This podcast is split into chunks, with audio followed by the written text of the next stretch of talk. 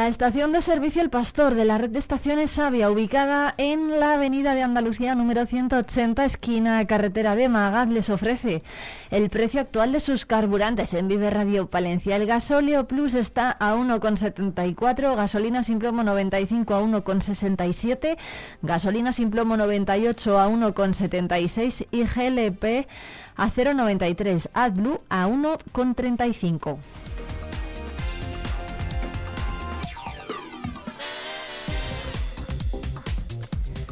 Y promovido desde la Concejalía de Servicios Sociales, Educación, Juventud, Infancia e Igualdad del Ayuntamiento de Guardó, de la que es titular Rebeca Poza Hierro y con el objetivo de acercar la ciencia a niños, jóvenes y adolescentes del municipio de Guardo y su comarca, se inaugura a partir de hoy el programa Guardo es Ciencia, que se inicia con un primer evento de corte lúdico el próximo 8 de noviembre en el Auditorio Municipal con una programación doble.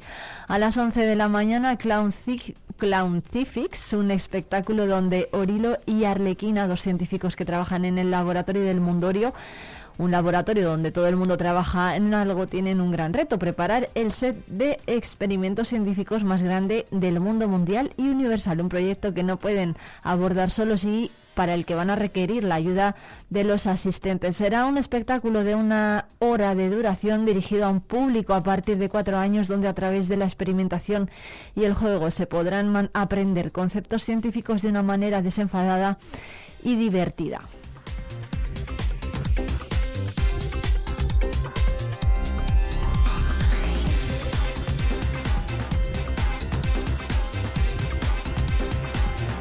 Será un espectáculo de 60 minutos que, en el que los jóvenes se van a convertir en auténticos investigadores a la vez que van a aprender contenido científico. El programa va a tener continuidad, continuidad a partir de las doce y media con monólogos gamberros, esta vez dirigido en exclusiva a estudiantes de la localidad. Un espectáculo teatral lleno de la ciencia más puntera y del humor más inteligente. 90 minutos de monólogos científicos salpicados de un humor inteligente donde, además de aprender ciencia, los asistentes van a pasar un buen rato de entretenimiento y humor. Y hoy a partir de las 12 menos cuarto de la mañana, el Salón de Plenos del Ayuntamiento de Aguilar de Campo va a acoger la presentación del cartel de la 35 edición del Aguilar Film Festival y la renovación del convenio con el que Galletas Gullón colabora en la organización de la cita cinematográfica. En el acto van a estar presentes la concejala de Cultura, Soraya Isasi, el director del festival, Jorge Sanz, y también los diseñadores del cartel, Leticia Caballero y Bifredo Román. También estará allí el director corporativo de la galletera aguilarense, Francisco Evia.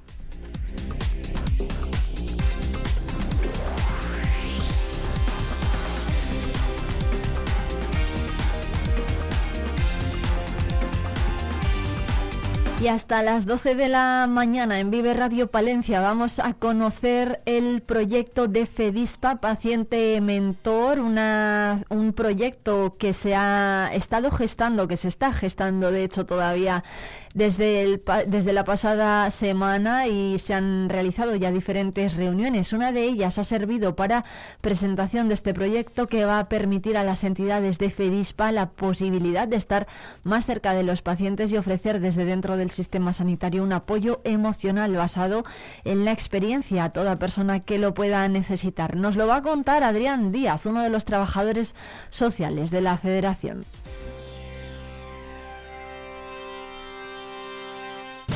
Y por supuesto, vamos a arrancar la semana con humor. Lo vamos a hacer con la tara de los Oscar a partir de las 11 de la mañana con Oscar Palomero y Oscar Lasso.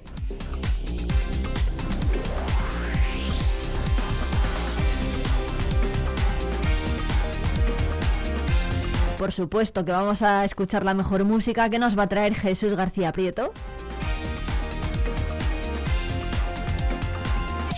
Y vamos a hablar con Blanca y Laura. Ellas son dos profesoras del Instituto Virgen de la Calle que se ha convertido en centro embajador del Parlamento Europeo. Es el único centro de Palencia que lo ha conseguido y nos van a contar lo que eso significa.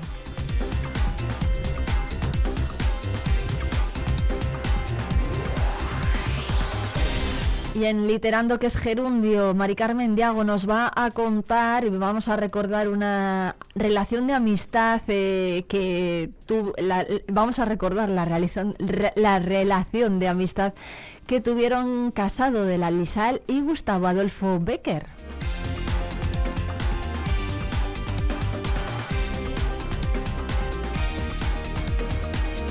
Y en nuestra ruta por la provincia nos vamos a ir hasta Calahorra de Boedo.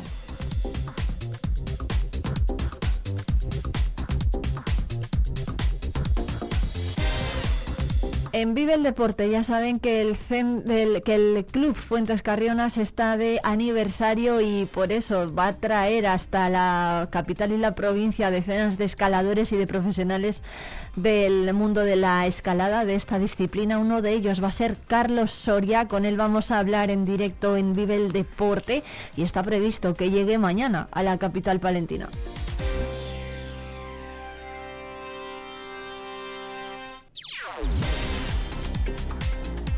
Y en Viva el Deporte vamos a analizar también esa derrota del Thunder Palencia. Lo vamos a hacer con dos periodistas deportivos, Adrián Gil Bregón y David Correia, compañero de esta casa de Diario Palentino Deportes.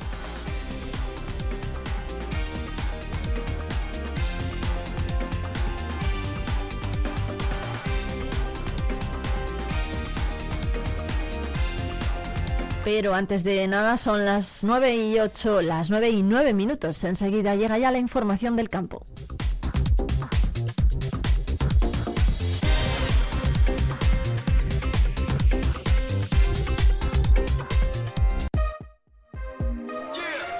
Vive Radio Palencia en el 90.1 de tu FM.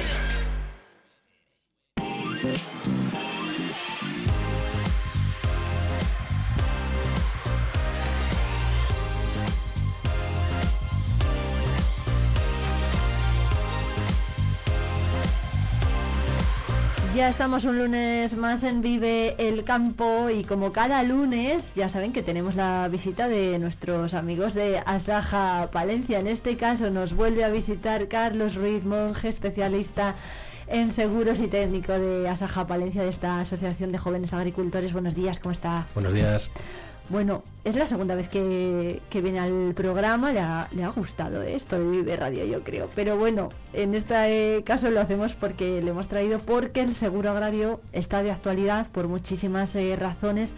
Hay varios motivos que vamos a ir comentando a lo largo de la entrevista y precisamente eh, uno lo abordaba hace unos días César Zeino es nuestro compañero de Diario Palentino que publicaba los datos de indemnizaciones de agroseguro en la provincia de Palencia que este año han batido récord, se han superado los 26 millones de euros de compensación de daños y son 19 millones más que se dice pronto que el año anterior.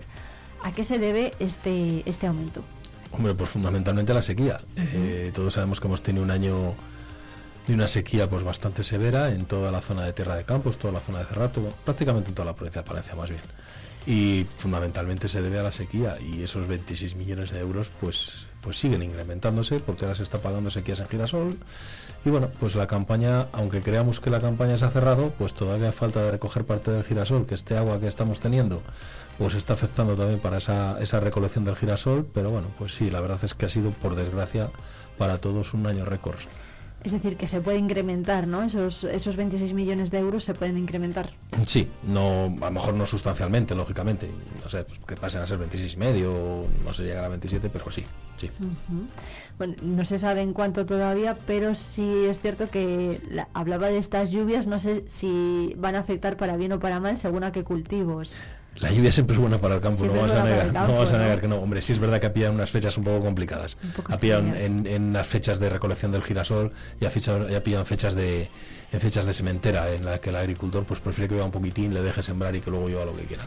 Pero bueno, en principio, con la situación que teníamos en los embalses, con la situación que, que tenía un poco el campo, pues hombre, si ahora mismo dejara y dejaran de pasar estas estas cadenas de borrascas que están entrando, pues si deja sembrar, estas lluvias eh, a, fecha de ahora eh, son, han sido buenas.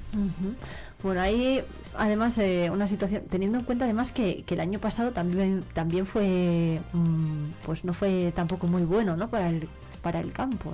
pues en principio este año se está repitiendo un poco el escenario del año pasado. El año pasado, eh, durante los meses de otoño, eh, la península ibérica, en, concreto Castilla y León y en concreto Valencia, eh, estábamos pues muy por encima de la humedad media anual de, la zona. De hecho, estábamos, la zona estaba como de, las zona, de los años muy húmedos. Eh, ¿Qué pasó? Pues eh, pasó lo que todos sabemos, que después de enero prácticamente no llovió nada y toda la primavera se pasó lloviendo prácticamente nada. ¿Qué se convirtió? Pues pasó ese mapa que estaba en azul, que la, la AEMED nos, nos facilita o le puede, se puede consultar, ese mapa que estaba en azul como, como zonas de, de, especial humedad eh, en, la, zona de otoño, luego toda la primavera no llovió y se, se tiñó todo de, rojo con una sequía pues que bueno sobra decir cómo la hemos vivido podemos ver los embalses con otra vez el puente de Lomas de descubierto y cosas así. Bueno, este mes de octubre ha sido uno de los más lluviosos desde que hay registros, o sea que esperemos que, esto se note en el campo, sobre todo a partir de la primavera, pero bueno, es cierto que esas dos sequías consecutivas que llevamos, la del año pasado y la de este 2023, no sé si animan al agricultor a hacer el seguro. Yo creo que en Palencia eh, hay animación por hacer el seguro. Vamos a ver, en Palencia somos la, provincia de Castilla y León, la segunda provincia de Castilla y León que más se asegura.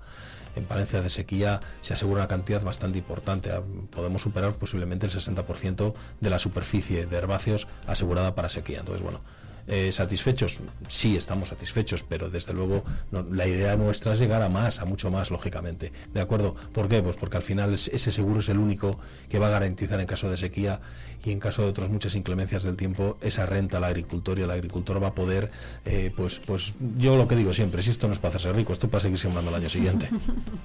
Sigue habiendo agricultores aún así que, que no acudan a, realizar el seguro para, para garantizarse no ese ese colchón de ingresos. Sí, sí, sigue habiéndoles, aunque nosotros siempre les animamos a que pasen por las oficinas y sin ningún compromiso, porque nunca ponemos ningún compromiso a nadie, a ningún socio, echen cuentas y miren a ver si les interesa o no les interesa. Así es tan sencillo como pasarte por allí con los cultivos que vas a sembrar y nosotros en cuestión de poco tiempo les decimos, oye, mira, seguro te cuesta tanto. ¿Te interesa o no te interesa? La decisión siempre es de ellos, porque el agricultor es un profesional autónomo y, es el que tiene que tomar las decisiones.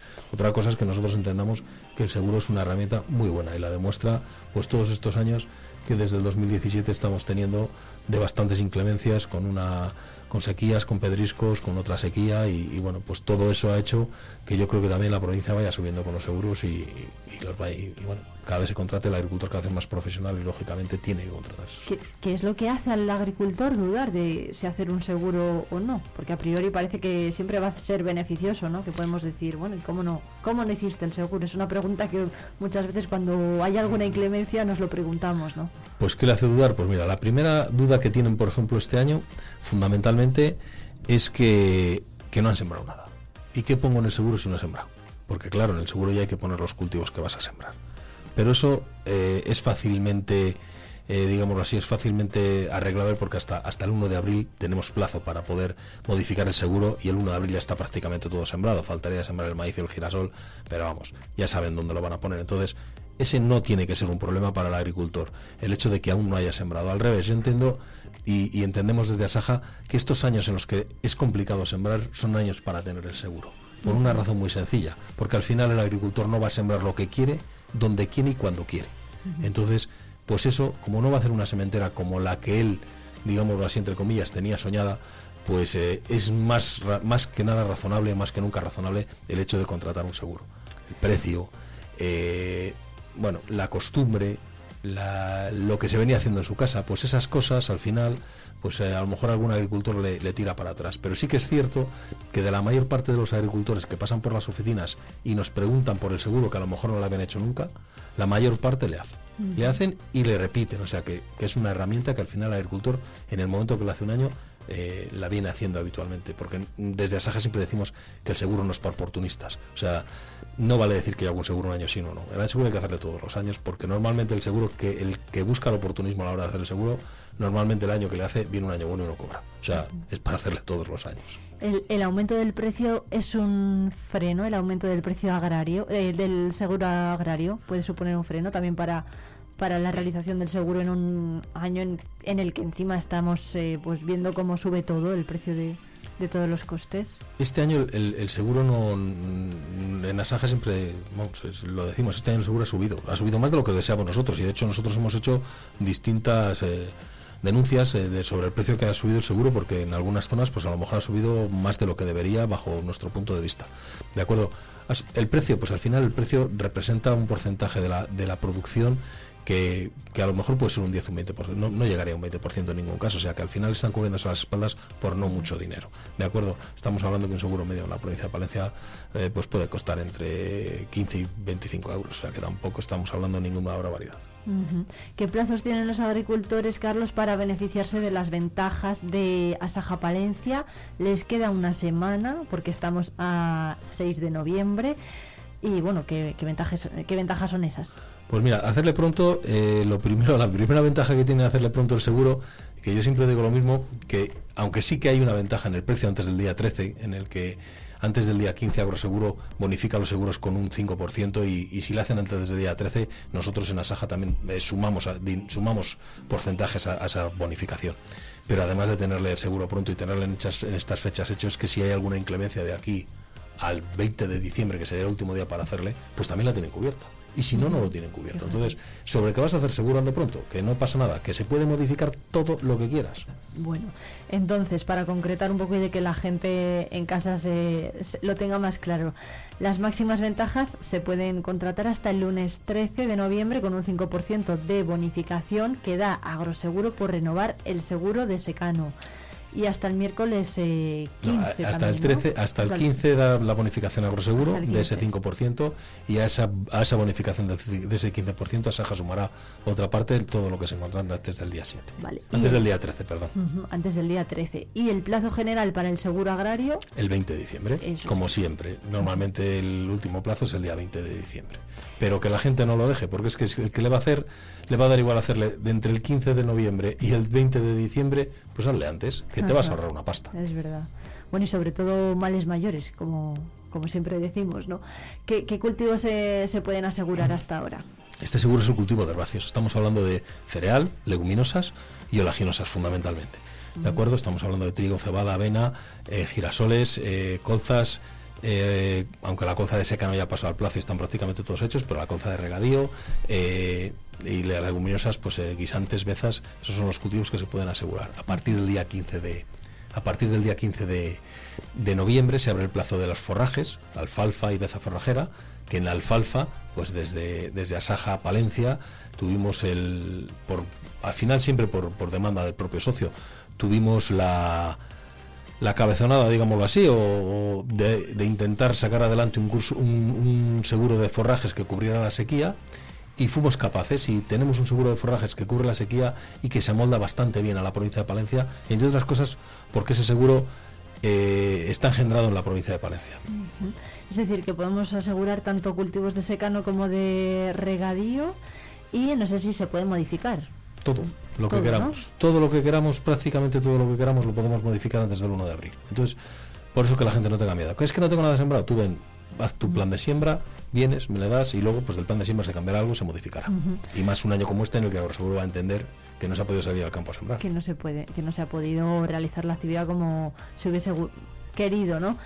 hemos hablado de sequía, también de pedrisco, ¿no? que es otro de los eh, efectos meteorológicos que sufre el campo y que además en el último año ha dado muchísimos problemas.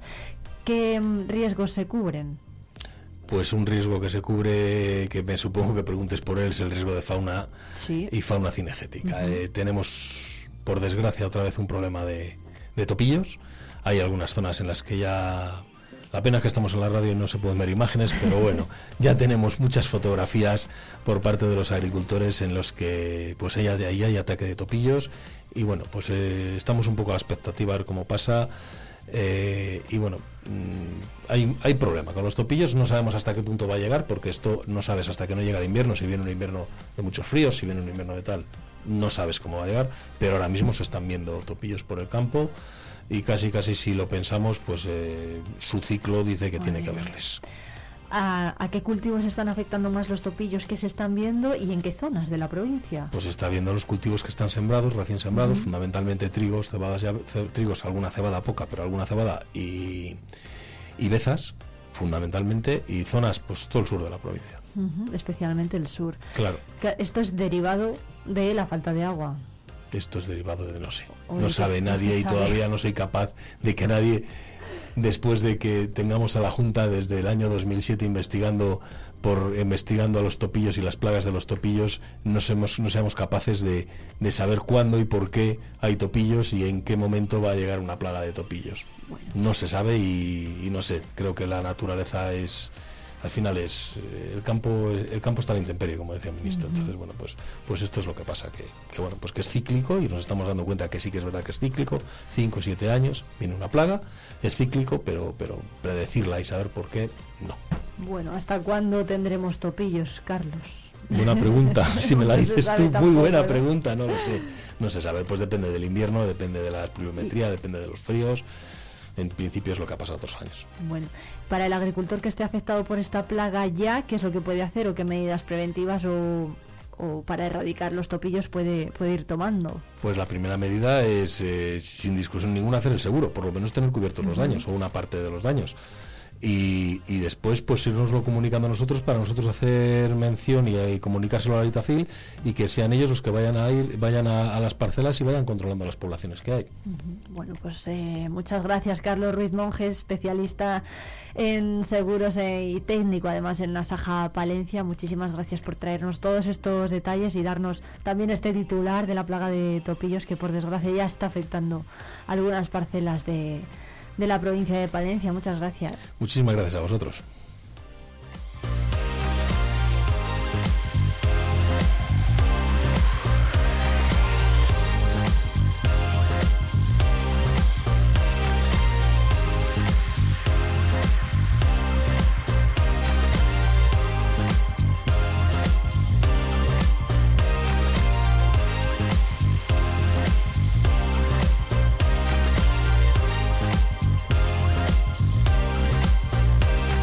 Llegamos a las 9 y 24 minutos. Por cierto, que hoy publica Diario Palentino que la caída brusca de las temperaturas y las lluvias de octubre han provocado la proliferación de setas de cardo. La previsión de esta temporada era buena y se está cumpliendo, según ha comentado el director de la Cátedra de Micología del campus de la Yutera, Juan Andrés Oria de Rueda.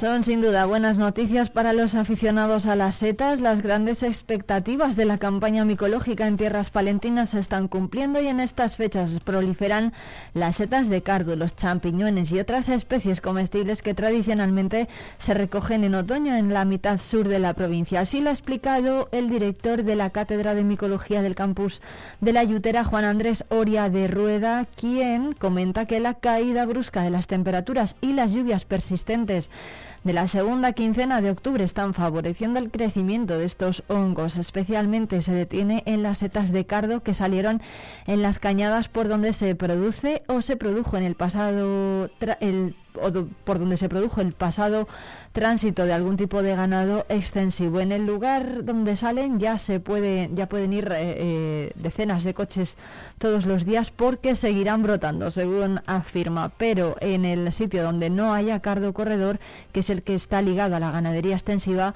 están saliendo y la gente se está llevando varios kilos, según ha declarado el propio Se ha producido un brote fuerte de esta especie, la estrella y la preferida para muchos, según ha añadido, y su previsión es que durante los próximos días se continúe de la misma forma, continúen las mismas circunstancias. Más allá de las setas de cardo, en las zonas de Pinares, el director de la cátedra comenta que también están empezando a salir los níscalos y algunos boletus, aunque algún aún no ha llegado el momento álgido de las últimas especies ya pudieron recogerse ejemplares en la comarca de la montaña palentina, al igual que en las eh, comarcas del, al, igual que en las comarcas del Brezo, aunque las heladas de producirse pueden afectar momentáneamente a la recogida de estos ejemplares.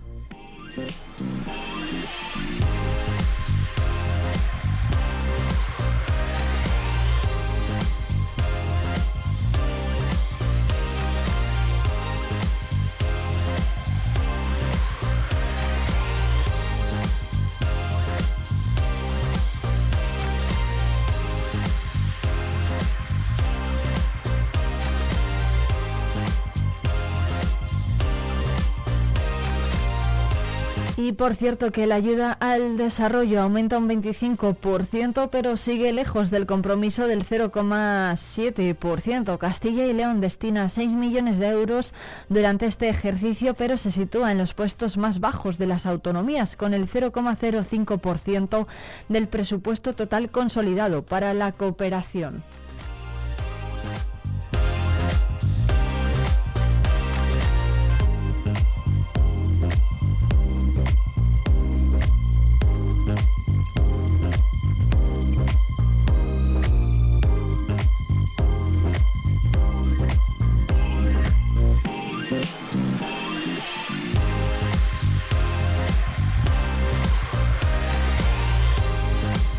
Y por cierto que la renta agraria se hunde un 16% en 2022 y la rentabilidad cae a 2.685,9 millones. Es una noticia que pueden leer hoy además en Diario Palentino. Asaja alerta que, de que el cierre de 2023 puede ser todavía más desastroso y bajar de los 2.000 millones. Nunca se ha gastado tanto para ganar tan poco, según han apuntado desde la Asociación de Jóvenes Agricultores. La renta agraria se situó en Castilla y León en los 2.685,9 millones de euros en 2022, según la primera estimación de las cuentas económicas de la agricultura publicadas hace unos días por la Junta, un año que no fue bueno y en el que se contrajeron los ingresos de agricultores y ganaderos un 16%, con 500 millones menos respecto a 2021. Dicen que llueve sobre mojado y este año con una sequía galopante y una cosecha paupérrima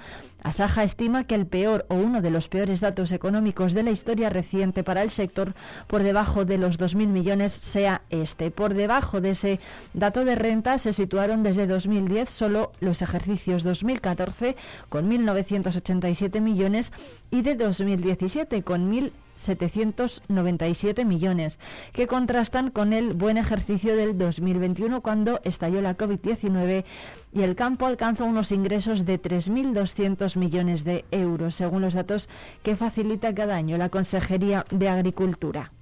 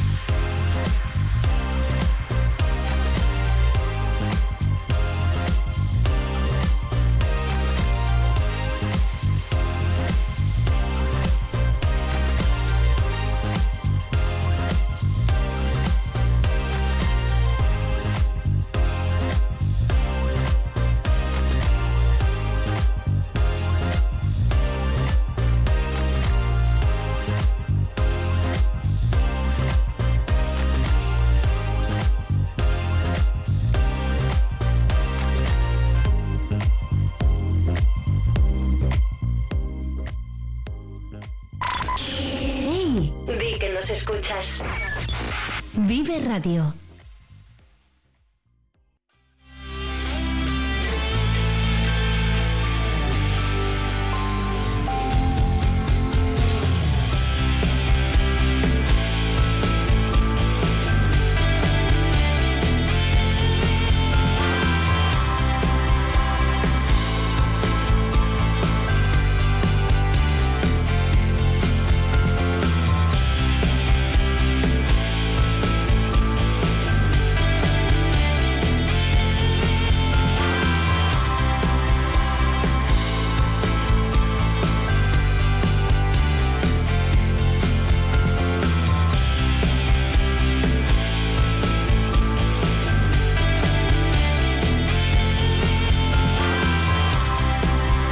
Son las 9 y 33 minutos. Enseguida analizamos el titular deportivo que nos deja el fin de semana. El Thunder Palencia volvía a quedarse a las puertas del triunfo en una jornada más, cayendo por cuatro puntos ante el Básquet Girona por 76 a 80. No hay duda de que el equipo compite, pero sigue teniendo un deber en los instantes decisivos. Enseguida analizamos esta derrota en Vive el Deporte con David Correia y Adrián Gil.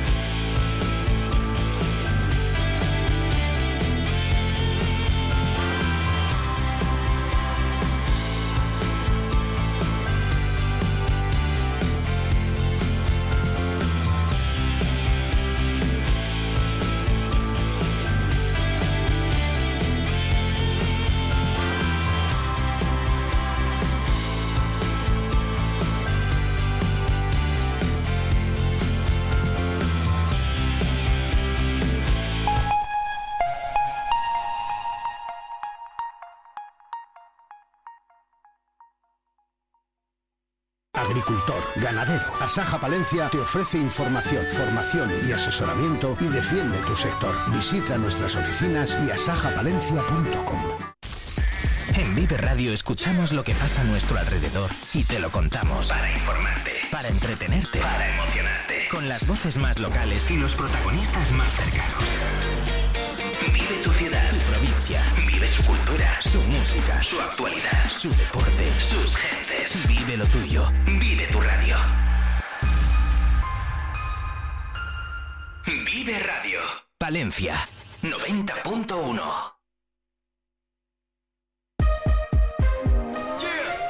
Vive el deporte con Vive Radio Palencia.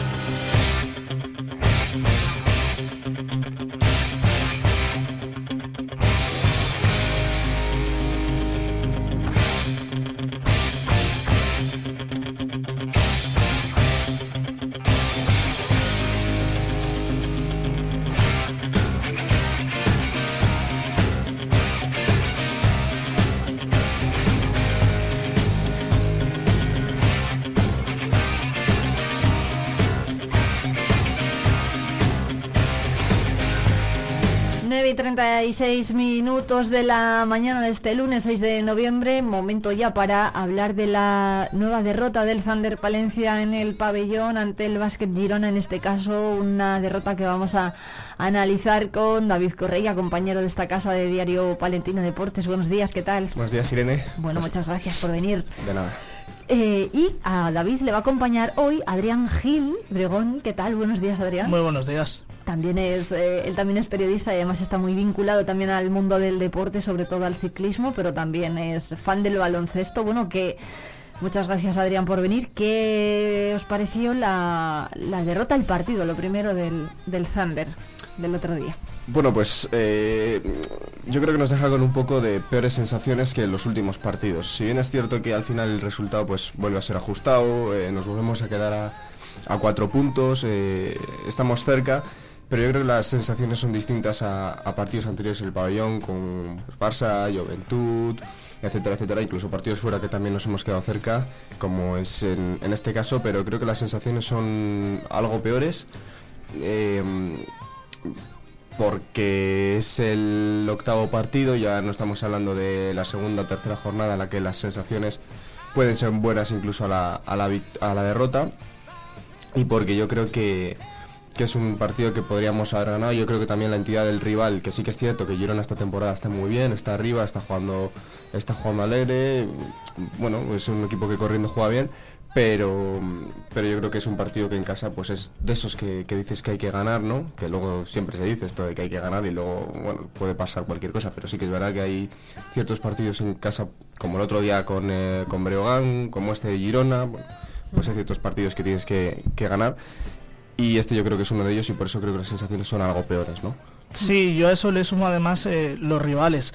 Eh, llegas y justo antes del partido ha ganado Zaragoza que iba perdiendo de 17, gana y además con solvencia eh, ante Bilbao y consigue esa tercera victoria que, ya hace un poco de, margen.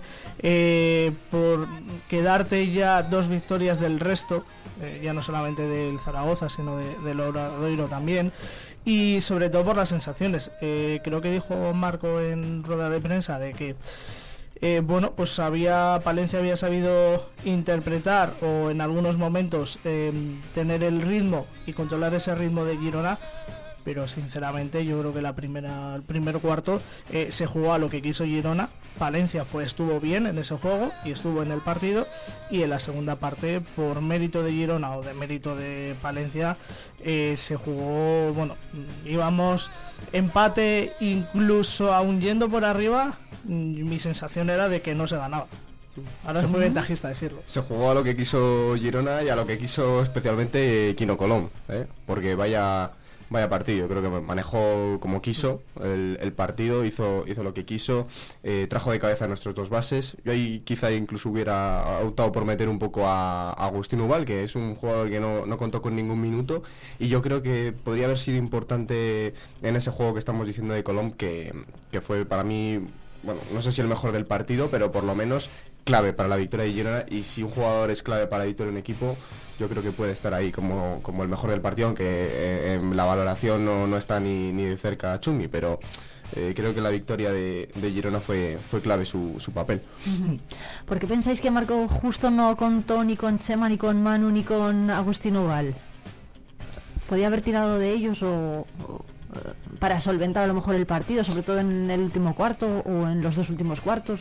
Bueno, eh, justo nos está mm, eh, acostumbrando a, utilizar una rotación muy corta, prácticamente de 10 jugadores de los 12 que tienen convocatoria. Eh, mm, Manu sí que es verdad que está contando con muy, muy, muy, muy pocos minutos. Para mí, personalmente, demasiados pocos y es una opinión particular eh, quizá porque me gusta mucho Manu. El año pasado fue de los jugadores que más me gustó. Me parece un desatascador impresionante, un jugador que, bueno, pues es cierto que igual para el quinteto inicial en ACB igual se te queda un poco corto, si no digo que no. Pero es un, es un jugador que te ofrece eso, que es un desatascador, un jugador con un tiro exterior brutal, un jugador que pues pues eso, si tienes el partido atascado, te, sale, te mete tres triples seguidos, como metía el año pasado en Lebor y como ha demostrado este año que, puede hacer. Y, te puede dar una solución. Y son formas de, bueno, pues de buscar eh, soluciones donde quizá no las estás encontrando. Y luego el tema de Duval, bueno, al final es un jugador que más difícil lo tiene la plantilla porque es el tercer base, tiene dos muy importantes que están jugando bien por delante, un extracomunitario además como, como Brown y Van der Bus, que es un jugador al que tienes que darle minutos porque viene prácticamente para eso, para, para, para bueno, pues eh, es un jugador joven que necesita, que necesita minutos. Entonces, eh, igual quizás el jugador que más difícil lo tiene, pero sí que verdad que hay contextos de partido como el del otro día en el que tus dos bases titulares, bueno, titulares, el titular y el suplente como, como Kai, están sufriendo, yo creo que podría haber aportado en ese sentido, pero y ya cerrando con, con esto por mi parte, eh, marca justo, como decía, es un jugador que acostumbra una rotación muy corta, que tiene 10 jugadores pues a los que era muchos minutos y, y al final ese es su plan de partido y, y yo creo que no lo, no lo va a cambiar. Sí, yo en las mismas líneas, más o menos, estoy, estoy de acuerdo. Eh, yo creo que Manu tampoco era titular el foro, pero lo que dices, eh, te, revolvía un partido, ¿no? Eh, Entiendo que el entrenador no pueda tener confianza en él, por lo que sea, oye, no, no, no, por lo que sea no tiene confianza, para momentos claves y momentos cuando va apretado, pero eh, en Madrid, eh, que vas claramente abajo, en, en partidos donde, bueno, no sé si está todo perdido, pero sí o sí que, que, le daría más minutos y, y, cogiendo confianza porque el otro después del partido del sábado eh, no sé cómo habrá quedado las estadísticas, pero antes del partido, los dos jugadores que más minutos habían jugado por partido son Kamba y Chumi, justo los dos que vienen sí, que de, del, del, del Eforo. Esto quiere decir que si igual a Manu le das minutos, igual Manu también hace ese, hace ese salto, ¿no? Y cuando Benítez no está acertado, como en los últimos encuentros, pues si encuentras a un Manu que, que está acertado, pues puede ser la diferencia en estos finales tan apretados. Y en el caso de Ubal sí que me llama la atención eh, que esté con esa rotación tan corta, digamos, o, que no le dé tantos minutos, aunque tenga dos bases eh, por delante de él, que están claramente por delante de él, eh, porque además es un jugador que llega con Marco Justo. Hmm. Y además, Entonces se supone que lo aprueba Marco Justo. Y además que es un jugador que, que, a pesar que es joven, tiene experiencia en la liga. Quiero decir que no es el primer año que viene a probar en, en ACB, etcétera. O sea, es un jugador que ya ha jugado con Bilbao, ha jugado en, en Breogán. No es el día jugador... que viene. Eso es, no es un jugador que viene de jugar el DEP eh, y con un filial de un equipo C. Es un jugador que viene de jugar, no sé si son dos, tres temporadas o dos y media en ACB. O sea, quiero decir, y el año pasado con minutos en Bilbao, que es, que es un equipo ya pues consolidado, así y en equipos de batirse el Eso cobre, de, de, de, de, pelear, no de, de dominar, Eso sino es. en equipos que, que, estás acostumbrado a pelear. Uh -huh. Bueno, vamos a... Por cierto, ¿qué, qué os pareció Whittington? Eh, sobre todo en los dos primeros cuartos y Pasecniks. Eh, Greg Wintington, uh -huh. no sé si lo he pronunciado bien, eh, me pareció correcto para ser el primer día, me pareció correcto. Podemos decir eso de haber aportado más que Leisner, ¿no? Sí, en un partido. Eh, no, me pareció correcto, es verdad que todavía le falta eh, ajustes. Eh, parece ser que la semana pasada al final no entrenó.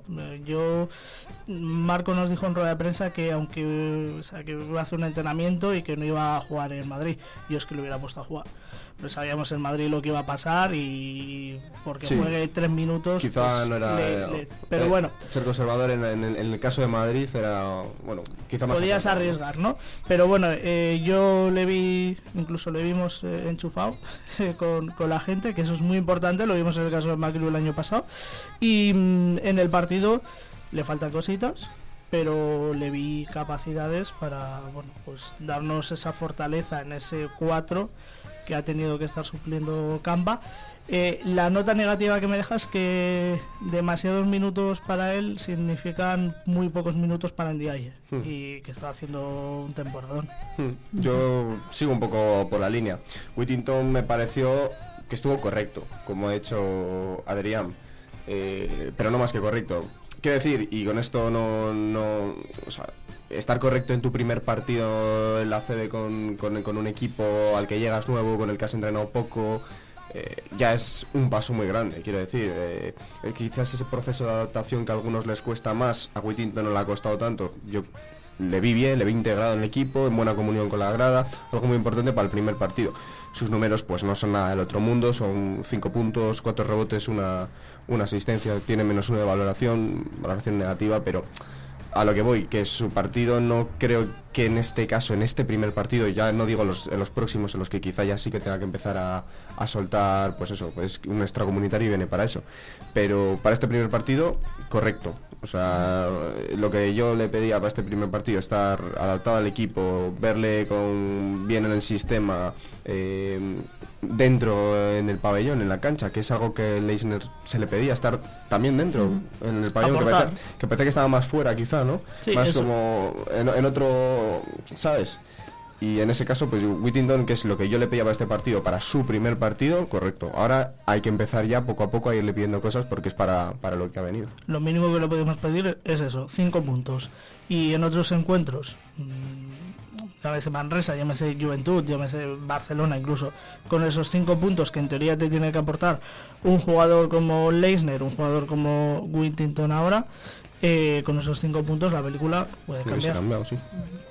Por ahí que no se me escucha. Em, había. Marco Justo estuvo en rueda de prensa diciendo que el MVP del partido, que era Chumi Ortega, pues estaba muy fastidiado, ¿no? Muy desanimado porque al final veía que su trabajo no estaba dando quizá los resultados que se, que se esperaban, ¿no? Los propios de, de su trabajo. Vamos a escucharlo y si queréis comentamos esas declaraciones.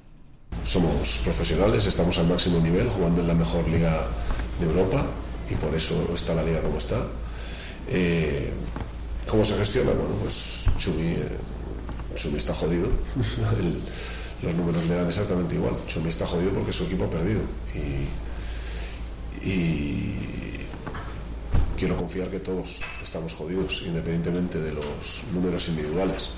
El día que entendamos que, y que nos metamos bien en la cabeza que la, que la recompensa individual eh, viene por los resultados del equipo, pues evidentemente eh, pues habrá más chumis. ¿Qué pensáis que quiere decir Marco Justo con esto de el día que entendamos que, la recompensa viene por los logros del equipo habrá más chumis? Yo aquí no sé si fue eh, un dardo, digamos, a, la prensa, a la pregunta, o, en otro sentido. Yo la verdad es que no, no lo entendí. Te dejó un poco descolocado, ¿no? Sí, no era una respuesta que me esperase. ¿no? Hmm. Bueno, al final pues es normal y yendo un poco con lo que con lo que preguntabas de, de Chumi, pues a mí que, o sea, no me gusta que un jugador de mi equipo se vaya jodido a casa, pero pero sí que me, me alegra que, que haya un tío que su equipo pierda y se vaya fastidio a casa. Quiero decir, que esté tan metido en el equipo como para, no sé si llevarse el disgusto a casa, que es ya quizá demasiado, pero que sí, pues eso, que esté metido en el equipo, que, que esté, que esté, pues, y, que pueda sobre todo también eh, dar esa, esas sensaciones al resto del equipo, ¿no? Meter al equipo en que esto es una cosa de todos, eh, todos tenemos que estar a una, todos tenemos que sentir el, equipo, porque tenemos toda esta afición que ha venido a vernos y que se van a ir igual de disgustados que yo y que nosotros. O sea, en ese sentido sí me gusta que, que haya un jugador que esté tan metido en el equipo, que ya sabemos que Chumi lo está, porque lo ha estado desde siempre, pero que pueda incluso transportar esas sensaciones al, resto de la plantilla. Y es muy necesario porque eh, después del día del Barça creo que fue, yo me fui con la sensación de, uff, la, la es otra cosa, en el sentido de eh, Marco justo en rueda de prensa, eh, sí, la afición ha estado bien, la afición ha estado increíble, pero esto hay que mantenerlo y la afición vale, va a ser importante, pero no va a ser clave. Y según han ido pasando los partidos, yo creo que el propio Marco Justo se ha ido sorprendiendo, ¿no? El recibimiento de Madrid, eh, da igual juegues contra el Girona, contra el Breogán que contra el Barça, que el pabellón está a reventar, que la gente aprieta eh, un montón y creo que eso, eh, esa conexión es lo que dices. la hace o la tiene que hacer Chumi porque es el que lo conoce y que el resto, ya no solo el entrenador, sino el resto de la plantilla sean, se involucren más con ese hilo de, unión, ¿no? Hmm. De decir, bueno, pues vengo aquí, eh, juego, mm, si se consigue, juego por conseguir los objetivos, ¿no? Pero bueno, si no se consiguen, pues tendré mi futuro propio, ¿no? En, lugar de leña, somos un equipo, somos todos juntos y, esto es diferente. Precisamente, y perdón, con Girona es un poco así, ¿no? Eh, Chumi, en un momento en el que el partido estaba frío, en el que Girona parecía que ya se iba a ir, dos más uno, eh, siguiente jugada, 2 más 1, otro consecutivo. En los dos levanta la grada, en los dos sube el equipo, sube el ánimo. Quiero decir que, es un poco lo que decías, el que tiene que hacer como ese hilo conductor entre la grada y el equipo quizás sea Chumi.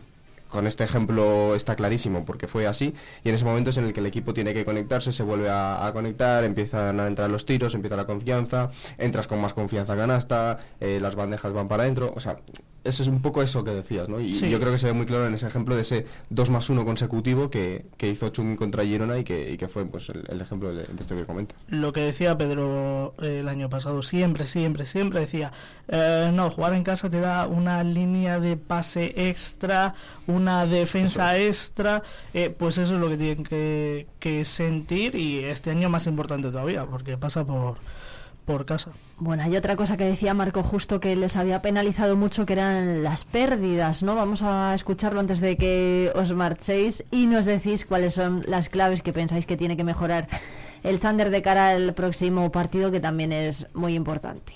Una gran parte de esas posesiones eh, han sido en, la segunda parte, o sea, son 17 posesiones más que les hemos dado con los 7 rebotes ofensivos del último cuarto y, y las 10 pérdidas que hemos tenido. Pues posesión que perdemos nosotros y posesión que ganan ellos, ¿no? O sea que eh, sin sacar nada. Por eso que contra un equipo que más o menos tienes controlado el ritmo, porque eh, hemos, creo que hemos parado eh, esa principal amenaza que ellos tenían en transiciones, de situaciones de uno por uno, de, hemos cometido fallos en, algunas otras situaciones y es lo que nos ha, penalizado. Es lo que les ha penalizado los fallos y las pérdidas, ¿no? Bueno, al menos era lo que, lo que él decía, no sé cómo lo veis vosotros. Sí, que es un poco lo que nos está lastrando ya desde Manresa.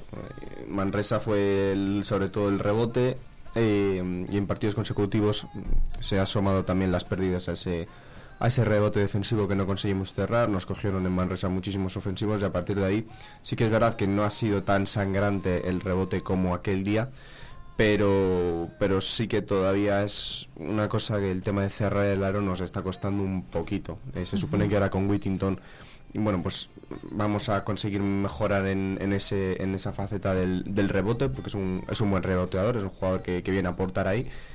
Eh, sí que es verdad y lo que decía, que con respecto a Manresa, que quizá fue el, punto más alto en el que dijimos, esto, el rebote defensivo tenemos que empezar a cerrarlo porque si no se nos van a escapar muchos partidos. Sí que estamos bajando el, porcentaje de, de, rebotes ofensivos del rival, pero eh, no obstante todavía tenemos que seguir mejorando y quiero creer que, que con Whittington eso vamos a mejorar. Y el tema de las pérdidas, pues es el, el, otro, el otro problema que quizá nos está lastrando hasta ahora y Marco justo de hecho es el que más pone el foco porque es quizá el más eh, difícil de controlar, ¿no? Al final el, rebote eh, se puede entrenar, se puede mejorar, se puede eh, ajustar, pero las pérdidas ya son más cosas de, los jugadores, del propio equipo, de la intensidad del momento, de, de, lo pillo que esté, de lo listo que esté, de no estar, ¿sabes?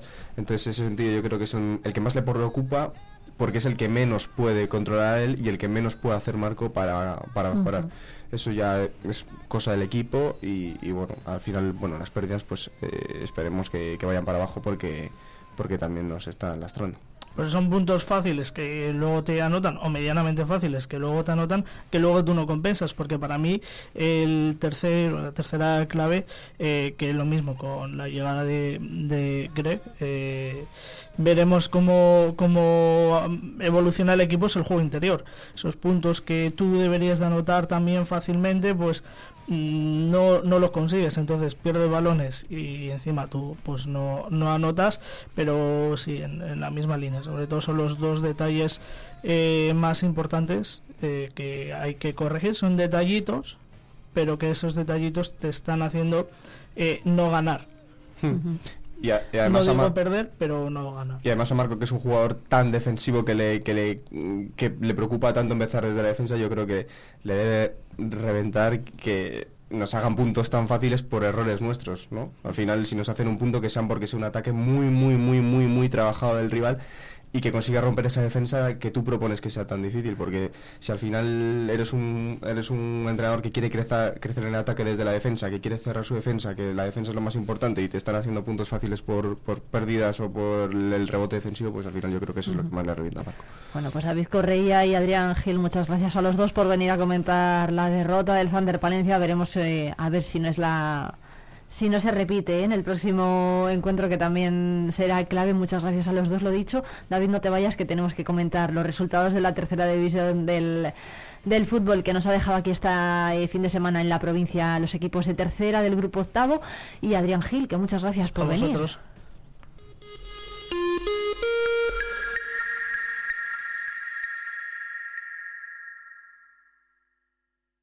¿Pensando en una nueva escapada? Tenemos un plan perfecto para ti. Ven a Ampudia, descubre la magia de su castillo, la belleza de su colegiata, el encanto de sus calles porticadas o los tesoros que esconden sus museos. Descansa en sus preciosos alojamientos y deleita tu paladar con la rica gastronomía de sus restaurantes. Escápate, ven a Ampudia, te sorprenderá. Unipal Soluciones Inmobiliarias te invita a conocer sus nuevas instalaciones en calle Mayor 21 frente al patio del Castaño. Nuestro equipo te asesorará en la venta de tu vivienda y en la compra de tu nuevo hogar con su financiación 100%. Unipal, agencia inmobiliaria líder en Palencia.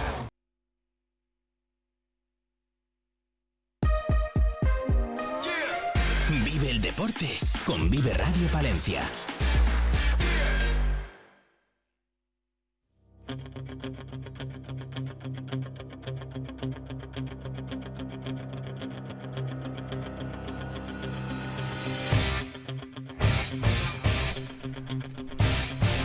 Bueno, y rápidamente, David, comentamos, comentamos rápidamente con David Correia los resultados del grupo octavo de tercera división de los equipos palentinos. David, ¿qué tal ha ido el fin de semana? Bueno, pues eh, dos empates y una derrota. Ese es el bagaje que nos deja el fin de semana. Empezamos, si quieres, por el Palencia Cristo Atlético, que fue en casa, en la balastera.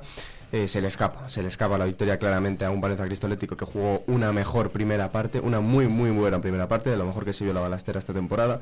1-0 eh, el descanso, luego empieza la segunda parte, marca Javi el segundo, nos ponemos 2-0 y en ese momento cuando pensamos que lo tenemos todo hecho, cinco minutos desastrosos, eh, nos cuestan el partido. empata el, Santa Marta y, bueno, pues se nos escapa la victoria, el Palencia Cristolético sigue sin ganar en casa y, bueno, eh, pues eh, un partido que debería quizá haberlo ganado eh, lo empata y, el, el, sabor es muy, muy, muy, muy agrio porque, porque la victoria está muy cerca. En Becerril jugaba, recibía el Becerril a la Astorga, que venía de eliminar a la Andorra de segunda división, por lo tanto un rival complicado, un rival que siempre es duro en, en, el grupo, uno de los uno de los gallos, ¿no? por así decirlo, aunque en Liga esta temporada no esté tan bien, pero, pero no hay duda de que es uno de los mejores equipos. Y el Becerril en cuadro, armado por las bajas, consigue sacarle un empate. O sea que ese apodo de empate gigantes después de ganar a Ávila, a Palencia y a Tordesillas, eh, bueno, lo refuerza un poco por porque bueno, eh, a la Astorga no es del todo, no es del todo sencillo, es un 0-0 no hay mucho más que comentar. El Astorga falló un penalti, adivina Sevi pero va al palo y, fue un partido de pocas ocasiones y, poco ritmo. Y por último, pues el Valencia Club de Fútbol es la nota negativa ¿no? del fin de semana porque, porque se vuelve de, de Benvibre sin, sin puntos, pese a que empezó ganando con gol de Marcelo en los primeros cinco minutos. Eh, finalmente el Benvibre le consigue dar la vuelta, acaba ganando 3-1. No sabemos si el Valencia eh, pues no supo quizás rentabilizar ese, ese tanto de Marcelo. También eh, me parece que un campo en unas condiciones un poco, digamos que no le venían bien al Palencia, ¿no? Para, para el partido y bueno, pues al final se acaban, se acaban trayendo la derrota y, perdiendo, bueno, esa racha de victorias que habían conseguido ganar al Laguna después de perder con el Becerril, pues vuelven a, vuelven a caer. Bueno, pues David Correia, compañero de Diario Palentino Deportes, muchas gracias y nos vemos muy pronto. Nos vemos.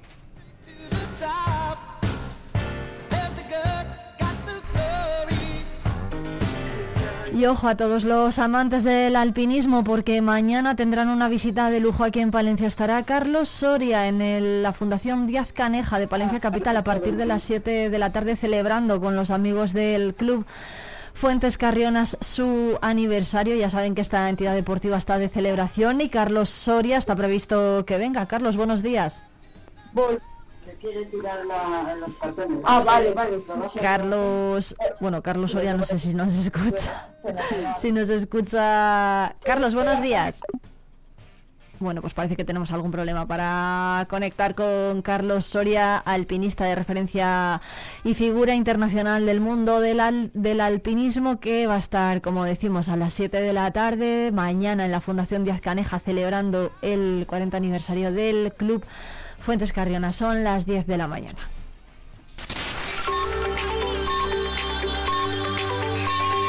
Vive Radio. Son las 10 de la mañana. Palencia 90.1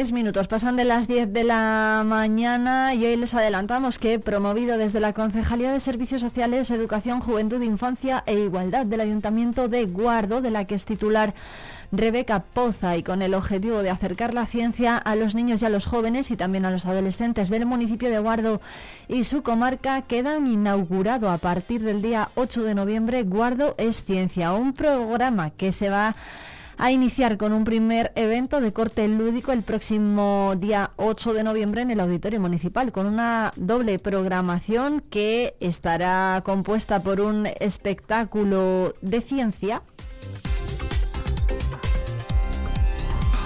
que va a comenzar a las 11 de la mañana y a las 12 y media va van a tener lugar varios monólogos, monólogos gamberros, esta vez dirigidos en exclusiva a estudiantes de la localidad. Será un espectáculo teatral lleno de ciencia de la ciencia más puntera y del humor más inteligente. Será un espectáculo de 90 minutos de duración con monólogos científicos salpicados de humor inteligente donde además de aprender ciencia los asistentes pasarán un buen rato de entretenimiento y humor. Y a las 12 menos cuarto, en el Salón de Plenos del Ayuntamiento de Aguilar, se va a desarrollar la presentación del cartel de la 35 edición del Aguilar Film Festival y además se va a dar cuenta también de la renovación del convenio con el que Galletas Gullón colabora en la organización de esa cita cinematográfica. En el acto van a estar presentes la concejala de Cultura, Soraya Isasi, el director del festival, Jorge Sanz, los diseñadores del nuevo cartel, Leticia Caballero y Bifredo Román, y el director corporativo de la galletera aguilarense, Francisco Evia.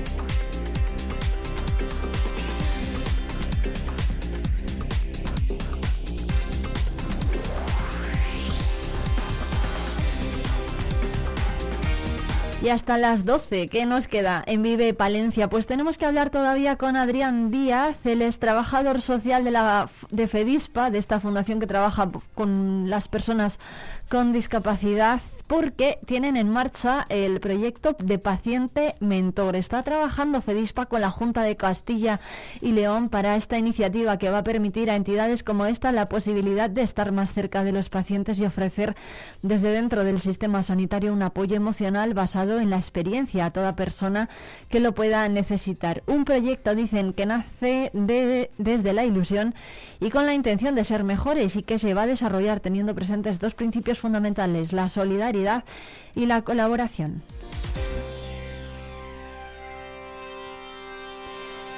Y a las 11 van a estar con nosotros como cada lunes Oscar Palomero y Oscar Lasso. Veremos la que tienen preparada para hoy en su sección de humor, la tara de los Oscar.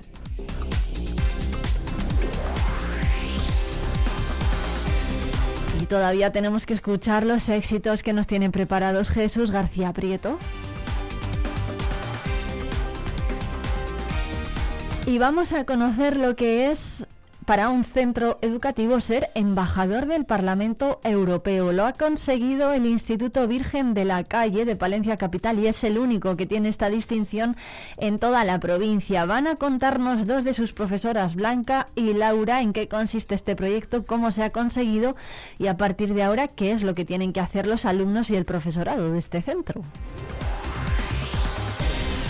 Y en Literando, que es gerundio, vamos a conocer la relación de amistad que mantenían Gustavo Adolfo Becker y Casado del Alisal, el poeta y escritor. Y este artista palentino fragaron, fraguaron una intensa relación amistosa en la que también estuvo, por cierto, el hermano de Gustavo Adolfo, Valeriano. Una historia muy interesante que nos va a contar Mari Carmen Diago.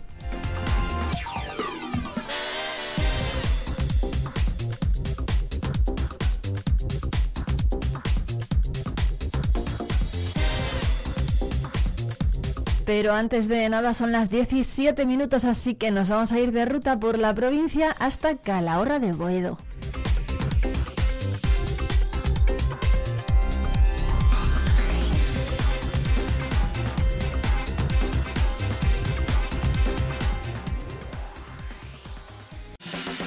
Vive Palencia, vive tu provincia, vive tu pueblo, vive radio.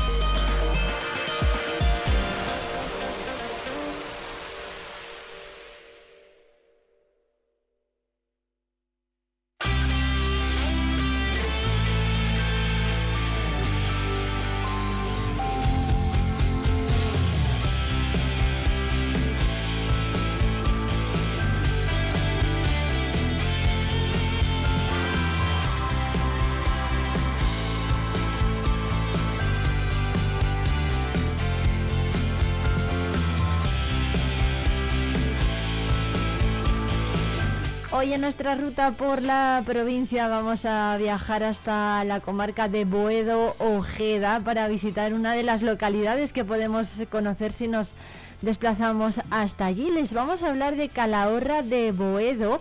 Desde allí nos escucha ya su alcalde, Juan Carlos Campo. Buenos días. Hola, buenos días. Bueno, ¿cómo va todo lo primero por Calahorra de Boedo? Muchas gracias por atendernos. Nada, a vosotros. Bueno. Pues nada, ¿qué te voy a decir? Aquí, pues eh, tranquilidad, mucha, hasta además de tranquilidad. Hasta además de tranquilidad, ¿no? ¿Cuántos vecinos son ahora en Calahorra de Boedo? Bueno, pues ahora empadronados tenemos 86, pero bueno, ya sabes, viviendo pues siempre hay alguno menos. Habrá a pie de 70, a lo mejor por ahí, entre 65 y 70. Ujú. ¿Cómo, ¿Cómo es Calahorra de Boedo para aquellos oyentes que nos estén escuchando y no lo conozcan? Eh, tiene bueno pues eh, muchos atractivos sobre todo naturales y patrimonia- patrimoniales no Eh, en su comarca es famosísimo pues el románico palentino así que supongo que sea visita obligada a visitarlo si pasamos por bueno. allí pero bueno ¿qué podemos ver en Calahorra de Boedo? que usted lo sabe mejor que nadie Pues dentro del románico lo que tenemos más significativo pues es la pila bautismal del siglo XII, pues bueno, yo creo que es conocida en toda la provincia. Se llevó a las edades del hombre en la edición de Lerma y bueno, pues yo pienso que allí pues ha sido muy visitada y también se fomenta eh, luego las visitas a ella, cuanto más gente la vea, yo creo, no sé. Una pila bautismal románica que está en la iglesia de Nuestra Señora de las Candelas, ¿no? Efectivamente, está dentro de la iglesia de Nuestra Señora de las Candelas. Bueno, ¿y cómo? Luego pues te- tenemos, tenemos también pues una ermita que es del siglo XVIII, está en el centro del pueblo.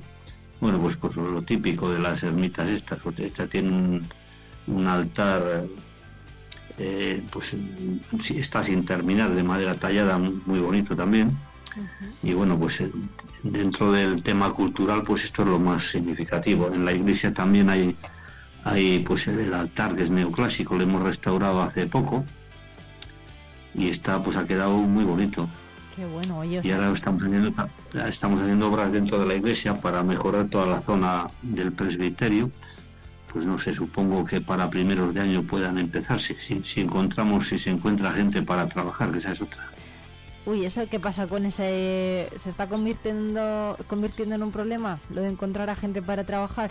Pues sí, por, por lo que me decía el arquitecto de la diócesis, eh, sí, ¿Mm? sí. O sea que sí. Sí, porque pues se está jubilando mucha gente dentro del gremio de la construcción y al final, pues bueno, pues hay que hay mucho que reparar, muchas eh, cosas que hacer, hay mucho viejo que hay que ir arreglándolo, si no se, acaba cayendo y se necesita gente pues para todas estas cosas. Si al final cada vez hay menos gente, pues a ver qué pasa.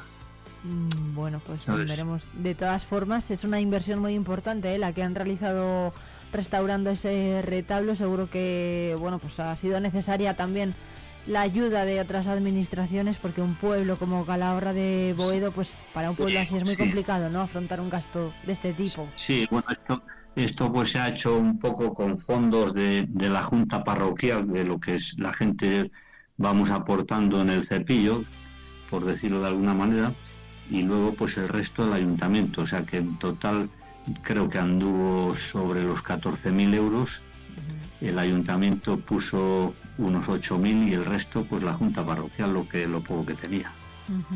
Ese ha sido el, el tema.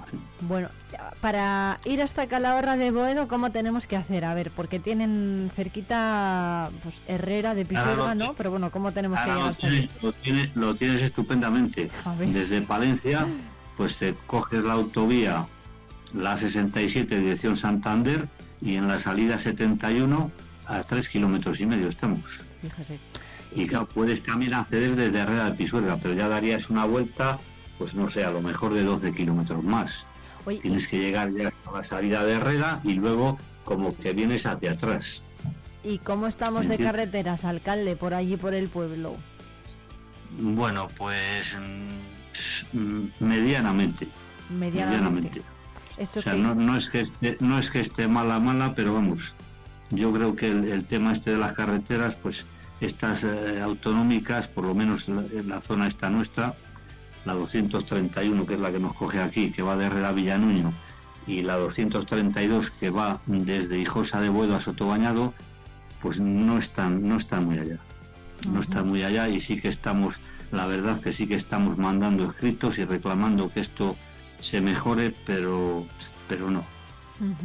Pero esto pues es contradictorio, esto al final pues va en detrimento de, que haya pues la gente pues se cansa y al final pues eh, no, se quiere vivir en los pueblos.